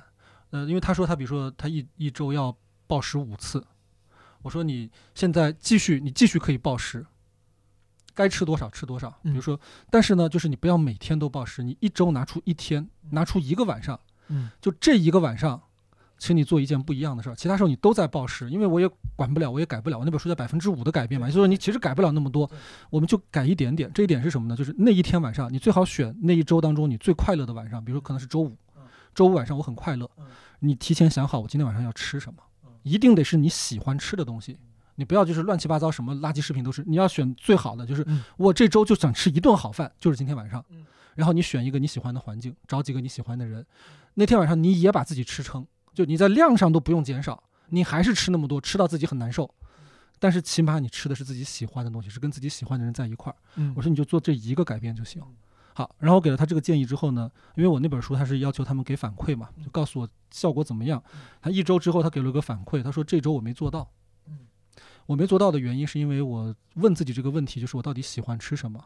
我发现我不知道。就我暴食了那么久，我竟然从来没想过什么东西是我喜欢吃的，就是这个问题我答不上来。就如果我要吃一顿好饭，我到底要吃啥？我是答不上来的。他说我就是想不出这个问题的答案。但是很奇怪，他说虽然我想不出来，但是当我开始想这个问题的时候，我感觉好像自己好受了一点。嗯，就我感觉好像那个吃东西是个很羞耻的事情，这个事儿在我头脑里边的那个认知好像松动了一些。然后我记得大概过了可能有一两个月、两三个月，他又给我写了一封信，他说我这次终于做到了。啊，我就在上周的时候我做到了，然后我就选了一天，然后吃了一些好的东西，怎么着？他就给我描述了那个很快乐的记忆。他说，其实，在整个这几个月的过程当中，我都有变化。我都开始觉得吃东西不是那么严重的事儿，甚至他当时有一段我特别感动，他说我走在外边，我突然看到了迎面走来了一个微胖的小姐姐，嗯，但她把自己打扮得很好看，我就看到她那个样子，我就突然觉得，我其实没有必要让自己变得更瘦了，就是胖一点其实也可以把自己打扮得很好看，我不需要再因为这个事情去去怪自己，我觉得这是一个解决方案，就是你从一开始定义问题就不要把这个问题定义成为什么我还不够好。你要把问题定义成我可以怎么让自己再快乐一些？嗯嗯，记一下笔记啊，等会儿哎，暂停一下，记一下笔记。李老师用这个实例给西西给西西的一些建议，我觉得这个是可参考的。嗯，这个百分之五的改变，这个朋友们可以去了解。已经感觉被安慰到了。嗯，呃，咱们听听下一个。好，嗨，毛书记好，基本无害的朋友们大家好，三十四群的马文老师你好，啊，天天来群里面卷溜溜的念我们投稿，你你你。你你你有这功夫，你吹什么懂？你让他上上班吧。河南话吧，标准吗？说的。你让他上上班。我现在是一个地铁老头的手看手机的，我不是哎，这是什么口音？我本来想问你们，这是个口音吗？他在学南口，学河南口音的口音啊。就是在学郑州。他如果话，他如果在学的话，有可能，因为他不他不太像是河南人的是学的。说，我但是我觉得说不定是不是有可能是什么山西啥的？我觉得盲猜是东北的。嗯。哦，对对，刚开始开头挺像东北人，对。但是东北人如果他是学河南话，能学成这样，那还挺厉害的。呃，那基本无害都快赶上新年贺词了，一年更一回。赶上啥了？新年贺词，新年贺词。哦，那我不就是奥巴马吗？我不就是？你你念错人了，日得得。日他对，他是不是说了日他对？哦，有可能。啊，大家好。嗯，我不开心的负面情绪主要来自于我父母吧。就每当这种事情发生的时候，我第一反应是莫名其妙，不不理解，然后才是难过。就比如我会带他们去吃东西，去吃好吃的，他们没见过的那些好一点的餐厅。我是想用我自己的钱带我爸妈吃顿好的，但是他们从头到尾都是在骂我，就这真的是骂。呃，说什么谁谁谁都挣大钱了，有大出息了，天天你就在那块整这些没有用的，要不就说这什么破烂儿啥玩意儿一点都不好吃，然后其实那已经是我能够负担得起最好的餐厅了，而且我我觉得挺好吃的，他俩从来就没说过什么什么东西是好吃的，从来没有给过一个好的评价。哎，这是不是就是前段时间网上说的那个扫兴的父母？嗯，我觉得就是之前有一个讨论。好多人投稿，然后我记得是人物吧还是什么一公号办的，就是一投稿说那个你父母做过哪些扫扫兴的事儿，可能还需要一些时间来慢慢去接受这件事儿。我估计他应该比较年轻一些吧。哎，李老师，咱咱一言就这个事儿短短暂说，就这种事儿啊，是不是就也不能期望父母改变了？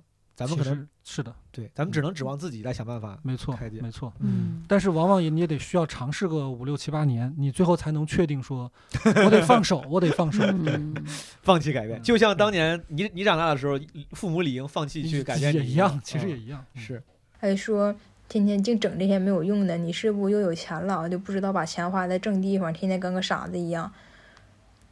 哎呀，然后我妈有时候还会故意在人多的时候无缘无故的骂我。他说：“这样能锻炼我的抗击打能力。”你笑的太大声了。这个有哎，这个有点好笑的原因是，就是如果一个人，比如我是你男朋友，我老骂你，骂完之后我给你道歉的时候，或者说我找理由的时候，我说我是为了是为了你好。对他妈是无缘无故，就是没有任何理由，就真感觉似乎真的是为了抗抗击打能力的锻炼。这个太好笑。越挫越勇。哎呀，每次我都想，你这人非草木，岂能老错？你都给我错没了。然后我爸也是，他会把我送给他的礼物随手扔掉，告诉我说：“以后社会就是这样，现实就是这样，就是你竭尽全力，然后别人不当回事儿。”我补充一下，两位老师现在表情都很狰狞。我我想，如果刚才那个我还能笑一下，我现在就已经对这个爸爸过了吧，真的过了吧，就这种心情。对，这个差不多，我觉得差不多得了吧，知道吧？这种。不是所有人都都关于我，not everything about me。但是我就因为我他说这个事儿跟我的父母很像。嗯。我之前送过也是很用心，给我爸挑选什么进口的那个刮胡刀送给我爸，我爸就几年都不用。他说我不用，我说不用电动刮胡刀。这个我爸妈也是。然后时间长丢了，然后我会有点难受。我说当时给你送的他们啊，他就丢丢了，没事，反正我也不用。就是他可能他都也不会安慰我，也不会怎么着。这是我的上限了。我的意思是，嗯，刚才这个叔叔已经出他有点有点夸张了，突突破了，对，有点夸张了。嗯嗯。就他爸 better be 什么武林盟主，然后那种 就是世外高人，真的是要锻炼出一个那种 什么斯巴达战士。但凡不是那种什么斯巴达的领领主，他都不应该这样。我跟你说，这只是最近两天发生过的事儿，我一下就能想起来的。其实这样让我迷惑的大事儿、小事儿，几乎每天都在发生。你看他叙述的多平静啊！我觉得这是最最最难受的，让人心疼。哎，他一开一开始说。我不会先生气，我会先是哎，好觉得好笑。对，他是他要是用义愤填膺的方式来说，我觉得也还好。对，他就是特平静，觉得就你当出离愤怒了。嗯，或者他已经习惯，他他已经习惯了，已经习惯了。哎呀，我每次都在想，嗯，就是很迷惑，莫名其妙，你们在干什么呀？为什么要这样啊？还有，就是我这辈子听到过最恶毒的话，都是我父母对我讲的。我一米六五，一百一十多斤，夏天的时候瘦一点。我妈每天都在说我：“你脸怎么这么大？你屁股怎么这么大？你胸这么大？你腰粗，肩膀这么宽，你可真磕碜！你胸大的像那个喂奶孩子的奶妈，你像四十多岁的老娘们儿。”啊，毛书记，这这不就是这不就是刚刚那个案例里边说毛书记说那个连自己的父母如果说自己哦，对啊，都不能容忍。我哦，他他他就像连珠炮一样，就是一连串的这个。我听到这儿真的快崩溃了。我要跟我妈发个微信道歉，我妈妈之前我错怪你了，你对我很温和了，你 你是天使，我哦难受啊。我妈甚至为了不直接攻击我，还是说你爸说你脸大的跟个盆儿一样。哎，这个阿姨，哎，往后听一听，咱让听众往后听一听，大家平复一下心情啊。我我没有他讲的那样不堪，很多人夸过我长得好。还还行，但是我现在已经不相信了，就是我已经就外貌方面已经完全被我妈给改变了。我真的觉得她总在说你去镜子里看一看，你照照镜子，你看看你自己有多恶心。我没有她说的那样，可能也是我性格不是那么温柔吧。不像一般的小女孩那样会撒娇，会哄人。你往自己身上找原因呢？为为什么？哎，大家，哎，不光他，你看，我觉得他是，我媳妇话说也是。对，你会不会也是？我会啊。对，刚才说了，咱是不是都是这样的？怎么回事啊？是不是这个是咱们是不是现在的当代中国年轻人里就没有特别多那种健康到？不同记者身上找原因。我我我觉得一方面是本身我们受的这个教育里边就是要自我反思嘛。对，我觉得还有一个就是你知道人如果在一个特别绝望的处境里边，其实就像刚才两位老师说的，就特别绝望的时候，你要是说一。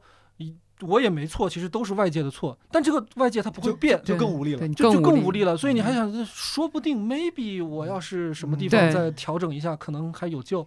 就是这是一种人的求生机制。对，就像我说，我当年最因为因为感情问题最难受的时候，我说我巴不得这东西是个病，就我特别希望它是个病。如果它是个病，对我说我说说能打一针，吃个药，或者是我花点钱找点医生给我什么认知改变一下，就是我特别不希望它是别的原因。我觉得有时候想想也是我的原因吧，导致我们家现在变成这个样。就几年前我意识到我父母是这个状态的时候，我就在告诉我自己说，在这个家里生活，你要保护好我，保保护好自己。我很怕我变成那种性格古怪的，别人一看就说哦，这人有毛病吧。我很怕变成这种人，因为在我眼里，我父母就是这样的人。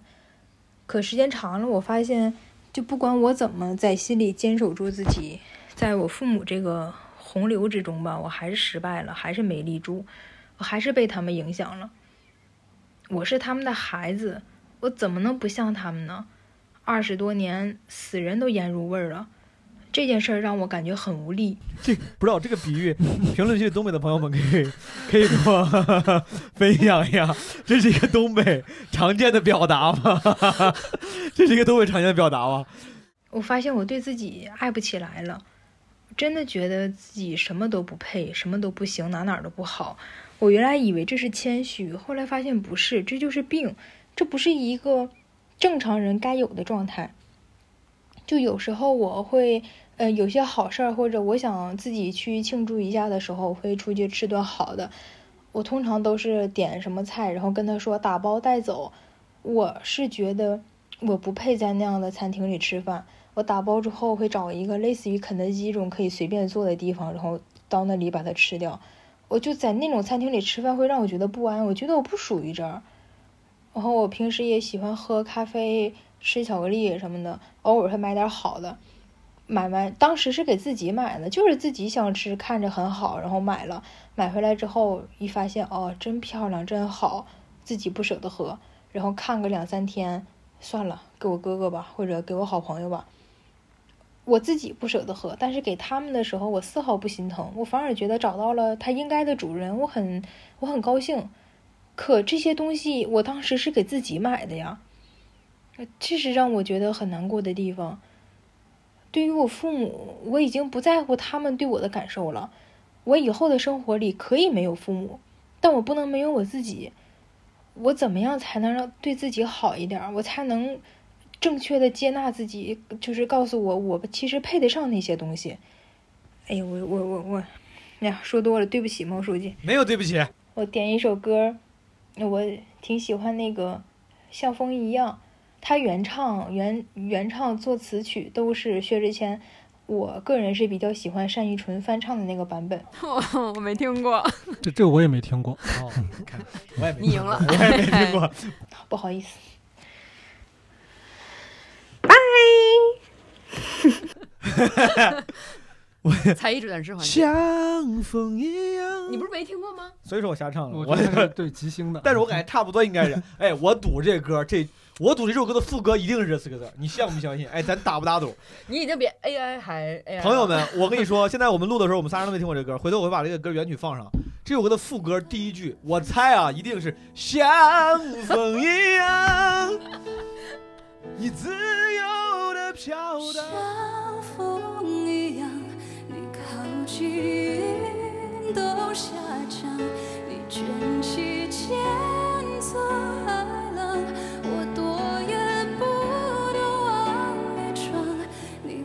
你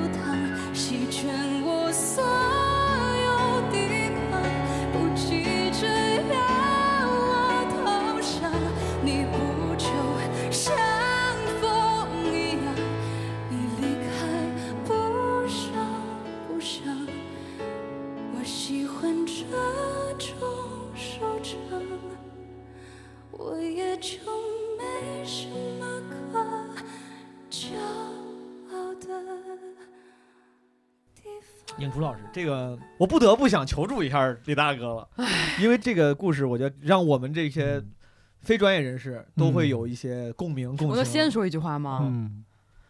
哎呀，虽然我们我们也没见过，我也对吧？你跟影厨说的。对。嗯。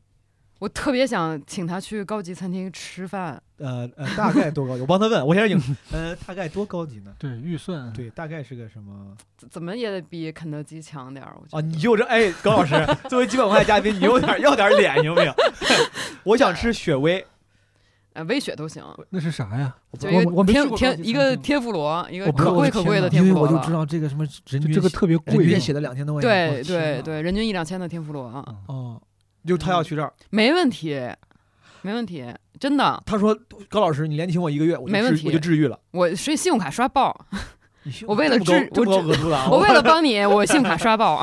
谢谢高老师，真的。高老师，这个现在闪现闪耀出了人性之光。影初老师，这个你真的可以去联系一下高老师，评论区联系。对，没事，我请，我请，我请，我请。呃，为啥你这么感触？是高老师，你是有什么尤其的共鸣的地方吗？我就觉得，就没有人应该被这样对待，尤其这是父母，这不是说。”我刚才举了一些例子，哎，同事啊什么的，你你辞职了就完了嘛，对吧？你的同事，我同事，我以后再一辈子再也不见他了。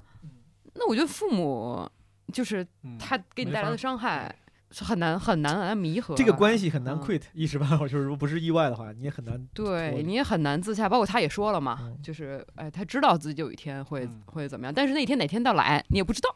哎，你这么一说，到来了你也不知道怎么面对这个事情。如果是用亲子关系的话，确实无力感更强一些。对啊，因为。就还是刚才，就是越身材那什么的问题。我从小也是被我就是双亲、爷爷奶奶所有人都说高原这个腿真是一个种地的好腿，够粗的。就他们可能是夸你，但他们不断的重复、不断的重复、不断的重复、不断的，你就会我你会觉得这是个羞辱，以至于你和你看到他，你会想到他一定会马上跟你说这句话，你跑开。嗯，就所以，我我遭受这个跟他这个不值一提。对，甚至我这个还是有一点善意的调侃。对吧？但是我依然会觉得，那我觉得他遭受痛苦就是难以想象，所以我会为什么那么难受？而且我会觉得有点无解，亲情关系我会觉得有点觉得有点无解。为什么？怎么办呢？呃，高老师，你是老家就是北京的对吧？嗯，对，我我一直心里边有一个解法，嗯，就是上大学以后去别的城市，甚至去别的国家。对，嗯，对，嗯，对。如果你在本地，你去一个别的国家，嗯，那您说一辈子不见，还是说怎么样呢？我尝试理解，我瞎猜啊。李老师说这个。因为上大学离开自己的城市，这是一个很合理、非常合理、很顺，不用花费额外代价，这甚至会成为某种骄傲，就是家人也也会觉得这个事儿很荣耀。且在价值观成型的关键这几年之之一，你这个时候如果能够再自由一些，他可能比其他时候离开父母，你的那个作用会大一些。对，对吧？因为我我以前也在就是所谓中国比较好的一些学府待过哈，然后我其实见过有很多学习非常非常努力，然后就是一门心思说我要考上最好的大学，包括他可能在大学期间他说我将来就是要出国，他的那个最直接的驱动力就是我要离我家远一点，就这么个驱动力。然后他刚刚高老师说那个。他也不可能一辈子不跟家里边接触。我见过最极端的就是一辈子不跟家里联系了。我见过最极端的，当然可能更多的就是，比如说过年的时候，嗯，过年时都都都得算着回家，因为你可以回家待两天、待三天，但是到第四天可能就开始吵架，所以就是那我们就就短点儿啊，就是反正意思尽到了就行了。是是。那时候我有个问题，就是我们去探寻为什么父母这样，是不是这个没有意义啊？我们有一个说法，就是有一个特别简单粗暴的一个标签。其实我很反对贴标签，但是这个我还挺喜欢的，叫做 toxic relationship，就有毒的关系。嗯，就是你都不需要去解释。你知道，有的时候你一旦要去解释，就是为什么这个关系是这个样子，你就有可能会落入某种圈套。因为你一旦开始解释，你就在合理化。一旦合理化的时候，你就有可能会去想，那是不是我之前不够理解呢？就是你，你不要去解释，你就是把它打个包，打个包叫做这是一个有有毒的东西。嗯。我我我可能没有办法完全跟他百分之百的切分，但是我少沾他一些总是好的。所以只要对这个事情有判断，对他他因为我觉得这个女孩已经有判断了，她知道这是一个有毒关系了，嗯，那是不是就可以？那咱们其实可以，既然说这个这一个粗暴的、不那么严谨的，甚至是一个小结论、小 tips，嗯，就是一旦你定义这个关系为有毒的关系，嗯，就 if then 不要细分析，不要去不要细分析，不要细分析，就 then 扔一边，脱离，远离。对，是啊，因为我觉得这个女孩她遇到的情况，我这样说可能有一点残酷哈，但我其实觉得，当她的父母已经到这种程度的时候，其实是更容易去切分的。就比如说像高老师刚才他讲的那个例子，说你这个种地的腿，就这个时候，其实你作为那个当事人，你听到的时候，其实很难受。难受在哪里呢？就首先我确实觉得被羞辱了，我觉得 被羞辱到了，但是我又觉得。Maybe 他可能是出于某种调侃，或者是就是会不会是我太小心眼了呢？对啊，那你这么一说，对我也再次呼吁各位家长。你羞辱就羞辱的直接一些，给你的孩子一些动力，然后做出决定。对，不要伸手就是什么打一巴掌还送个笑脸，明褒暗贬。对对对，就我觉得这个家长已经不掩饰了。对，一开始我们听的时候还有点高兴，觉得说，哎，他是不是就是比如说有点不领情、扫兴，故意说一些话，其实心里暗暗高兴，但是就就不想说好听的。就这种家长我们也见过，有时候其实觉得这种家长其实也挺让人难受的。对，因为你你你又知道他是个好人，对，但是你又你又不想接受他那些所谓的好意哈。嗯。但是我觉得这个家长他已经非常的坦荡了，他就是挂在脸上，我就是不想让你爽，嗯，我就是想羞辱你，我说的那些话没有第二种意思，就是在羞辱你。我觉得到这种程度，我为了这个甚至专门去翻康熙词典，我去提高语文知识。就是刚才我最就是表情越来越大，是因为他在复述他妈说的那些词儿的时候，我想这词儿还没完呢，这么多词儿啊！我想着太厉害。了。我我那我还有两个问题，哦，一个就是我替他替他来问一问啊，比如说。他现在可以去外地了，或者说甚至是出国。那他，因为他除了就是亲亲子关系，他还带来了一些其他的面对亲密关系啊、朋友这，他有一些问题。那这些问题也会随之解决吗？我觉得这个这个问题得分两个层次说。第一个层次叫做一定能解决百分之七十，那就是很好的，就是听上去就是你至少你脱离了那个环境之后，你就会发现说这个世界不是所有地方都是有问题的。就是会有像高原老师这样的人，用愿意把信用卡刷爆 来请我吃点好吃的。就这个事情，我我必须得说，其实他只要稍微去一个正常的环境，他当然不一定能遇到这么好的人，但他至少会遇到很多正常人。嗯，正常人这件事情，有的时候对这些就是一直在一个非常小的那个极其痛苦的环境里的人来说，是一个救赎之光。是是，就你就会发现说，其实我可能什么都不用做，别人也对我就基本友善的。嗯。这件事情其实能够解决，就所以包括像很多，比如在家暴啊或者什么，就是在那种有毒关系里边的人，我给他们的建议都是：通常第一步，你先搬出来住，嗯，你也别什么什么去疗愈自己、去修复自己，就那些事儿都太靠后了。最简单的方式，反而就是直接就是物理上的远离，物理上切割，对啊，物理上的远离，明白？对，它能解决百分之七十的问题，但是剩下的一个部分，我觉得不能完全解决。就哪怕你请他吃一个月的天妇罗，嗯，他可能也还是会觉得这只不过是高老师看我可怜。哦，嗯，他只不过是给我的某种额外的关照，但其实我我不 deserve 这个东西，嗯。嗯，这只是他给了我一些更好的，就这个东西可能他需要更长的时间，包括他要去做很多的自我建设，然后对，但如果只是物理上的切割就能解决百分之七十，这是个非常非常有效的，值至少是值得考虑的方式了，嗯，分享给影初老师，嗯，你刚才不是说我还有第二个问题，因为就刚才李老师很明确的说有毒关系你远离或者给了一些建议，我在想，就是我们去看心理医生的时候，通常的感觉就是心理医生其实不会给你提建议，不会告诉你应该怎么做，嗯，所以您如果如果不是咱们这个场合，嗯，比如它是一个咨询的场合，您也会这么说吗？我觉得，我觉得如果到这个程度的时候，会直接告诉他。嗯，我会直接告诉他。当然，我我认为我提这个建议，它不是一个，就是我我不会去为这个建议去承担一个很重大的责任。说我认为你的人生就必须如此，嗯应该如此。我是会用一种更像是一个心理咨询师的方式去告诉他说，通常研究表明，或者有一些就是过去的一些案例说明，有的时候可能你就是处在这个关系里边，你就会始终陷入到这样的一些自我怀疑里边。但是有的时候物理距离拉开一段的话，你可能会感觉到更亲近。如果你要不要把它当成一个实验？就是你先试着，比如说搬出去住，啊，或者跟他不在一个城市里边，然后尽量的不联系一个月，你看看一个月之后你的状态会不会有一些变化？就你把它当一个实验嘛。这个过程好有意思。我先听了李老师作为朋友，咱们播客嘉宾他会怎么说，然后又听了他用专业的话术会怎么说。我觉得这个对比还挺有意思。但是他当然都同样饱含着关怀。我觉得他这个就刚才李老师说的，不只是这种，就是。亲子关系，就是好多有毒关系，其实都都可以用这个方法来，当然做，对吧？对，是好，咱们那咱往后往后听一听，好吧？谢谢影厨这么真诚坦白的分享。今年三月份是一个转折点，是我与抑郁、焦虑和解的里程碑，就像是量变到质变，好起来这件事，既是一个长期的努力，也是某一阶段我强烈体会到的能量。在此之前的四年间，我长期处于抑郁、焦虑、暴躁状态中，身心都受到了巨大的摧残。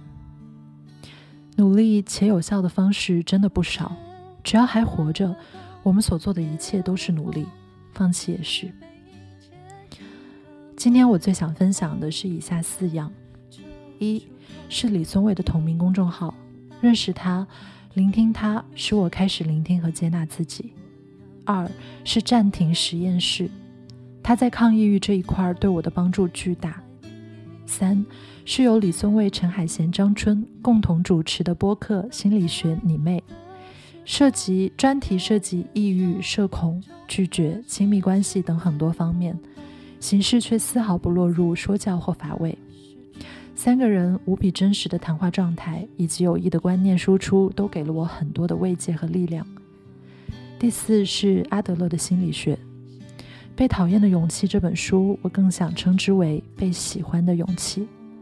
我觉得我重获正能量的源头，就是从我学习喜欢自己开始的。最后，我还想分享李松蔚老师的几段话，出自于他七月份的公众号推送：“难是正常的。”因为这篇推文充分表达出了我的经历和感触。更重要的是，我认为他所诠释现象背后的价值观是非常宝贵以及很有帮助的精神支柱。对我来说，那我也真的很希望能分享给正在寻求帮助的人。他说：“想要让自己好起来就是很难，这不是一两周的事，也不是一两个月的事，这是要以年为单位来等待。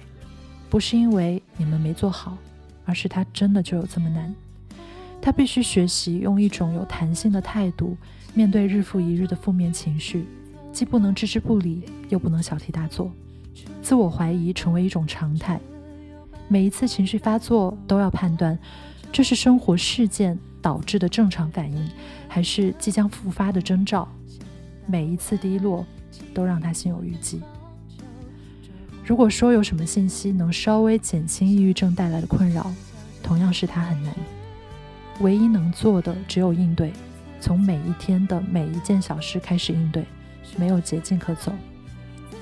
生活就是很难，在选专业或者我必须暂停一下，我现在 感受非常复杂，是尴尬到了临界点还是怎么着？对，尴尬已经到了临界点，就是就是确实很尴尬。我我很确实就是我社恐，所以我听到别人在讲我说过的话什么的，我就是本能的我理解这个反应。但除此之外，我竟然还有一些感动。嗯。而且就是你知道，就是我我自己写东西的时候吧，就是我写字儿的时候，我脑海里边响起的声音肯定是我自己的嗓音，对，就写这段话。然后现在这个话用这么温柔、这么治愈的声音，还配上背景音乐念出来的时候，有一种就是异样的，就是 我能，我甚至我甚至有点理解，而且感受还挺美好的，我觉得。对对对，然后这种美好也让我觉得有点羞愧，我觉得它不值得这么美好。呃，大概还有。一分多钟，好好好，我们坚持，感觉很快。什么事情上，就算少走一点弯路，以后也会有别的难。世界上当然也有些人天赋异禀，或是机缘巧合，没怎么难就过来了。他们是特例，难才是常态。好消息就是，也不用担心错过了什么决定性的选择，专业什么的，错选一次再换就是了。反正怎么选都会有问题，就没有不难的人生。这样，至少不用纠结于自己错过的事，而且接受了这个设定，反而会轻松起来。问题没办法立刻解决，但问题都可以应对，这也算是一个好消息。难就难吧，难也是能熬过来的。熬着熬着，很多问题就不再是问题了。当然，也会有新的问题产生，只得如此。朋友们，对自己好一点。最后的最后。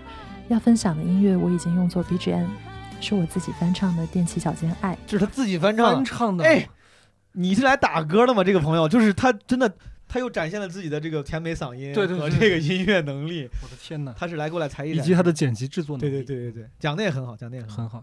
在最痛苦的时候，我唯一能够专注的事就是唱歌。我也常常问我自己：我是真的喜欢唱歌吗？还是只是想逃避现实问题？但我也不会强迫自己回答了。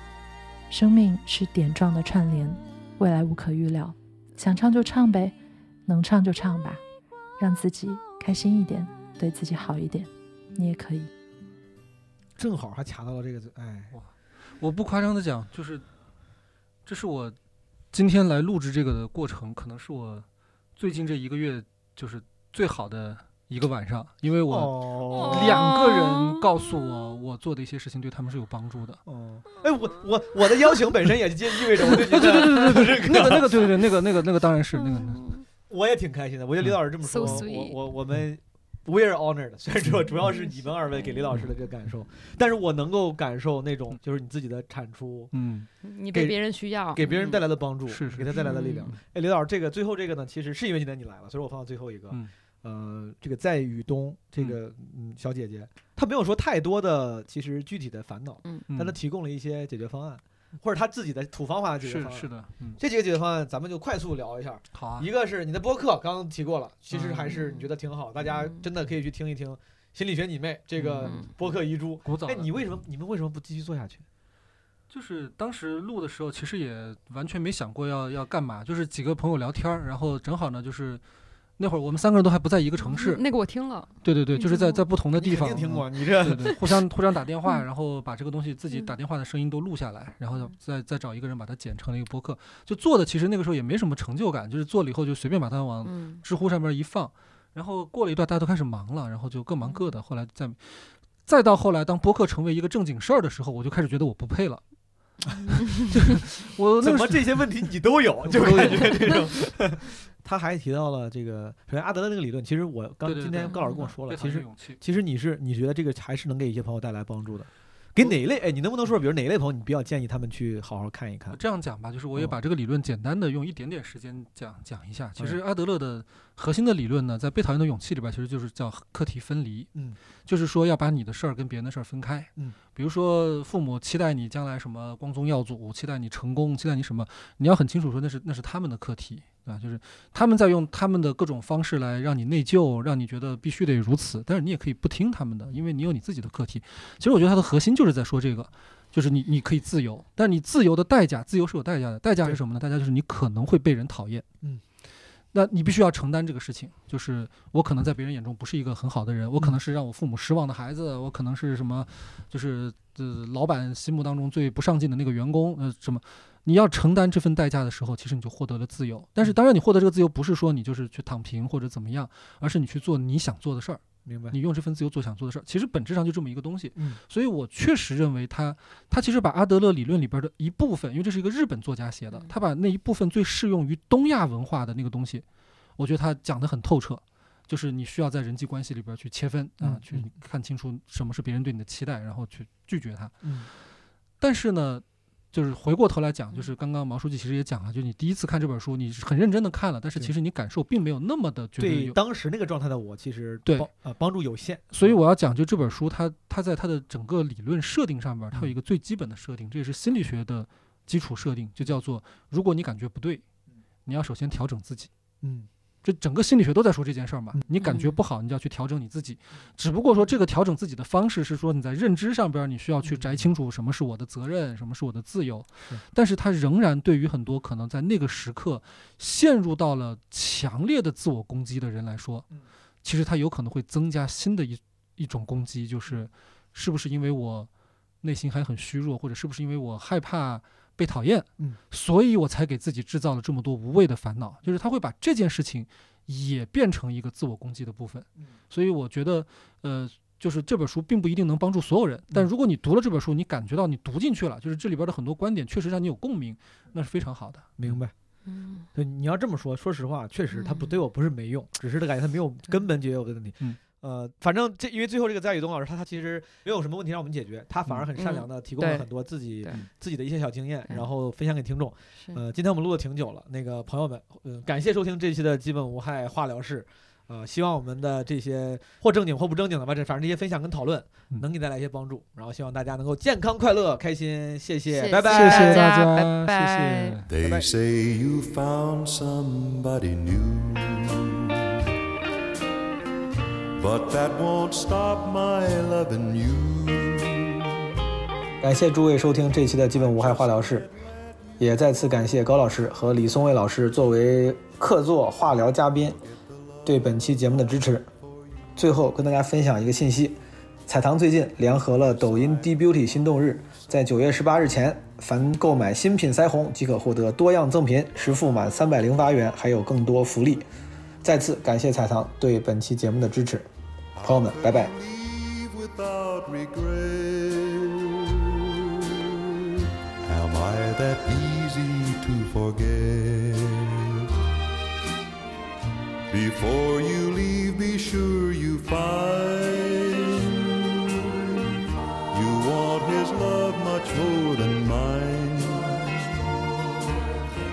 Cause I'll just say never made.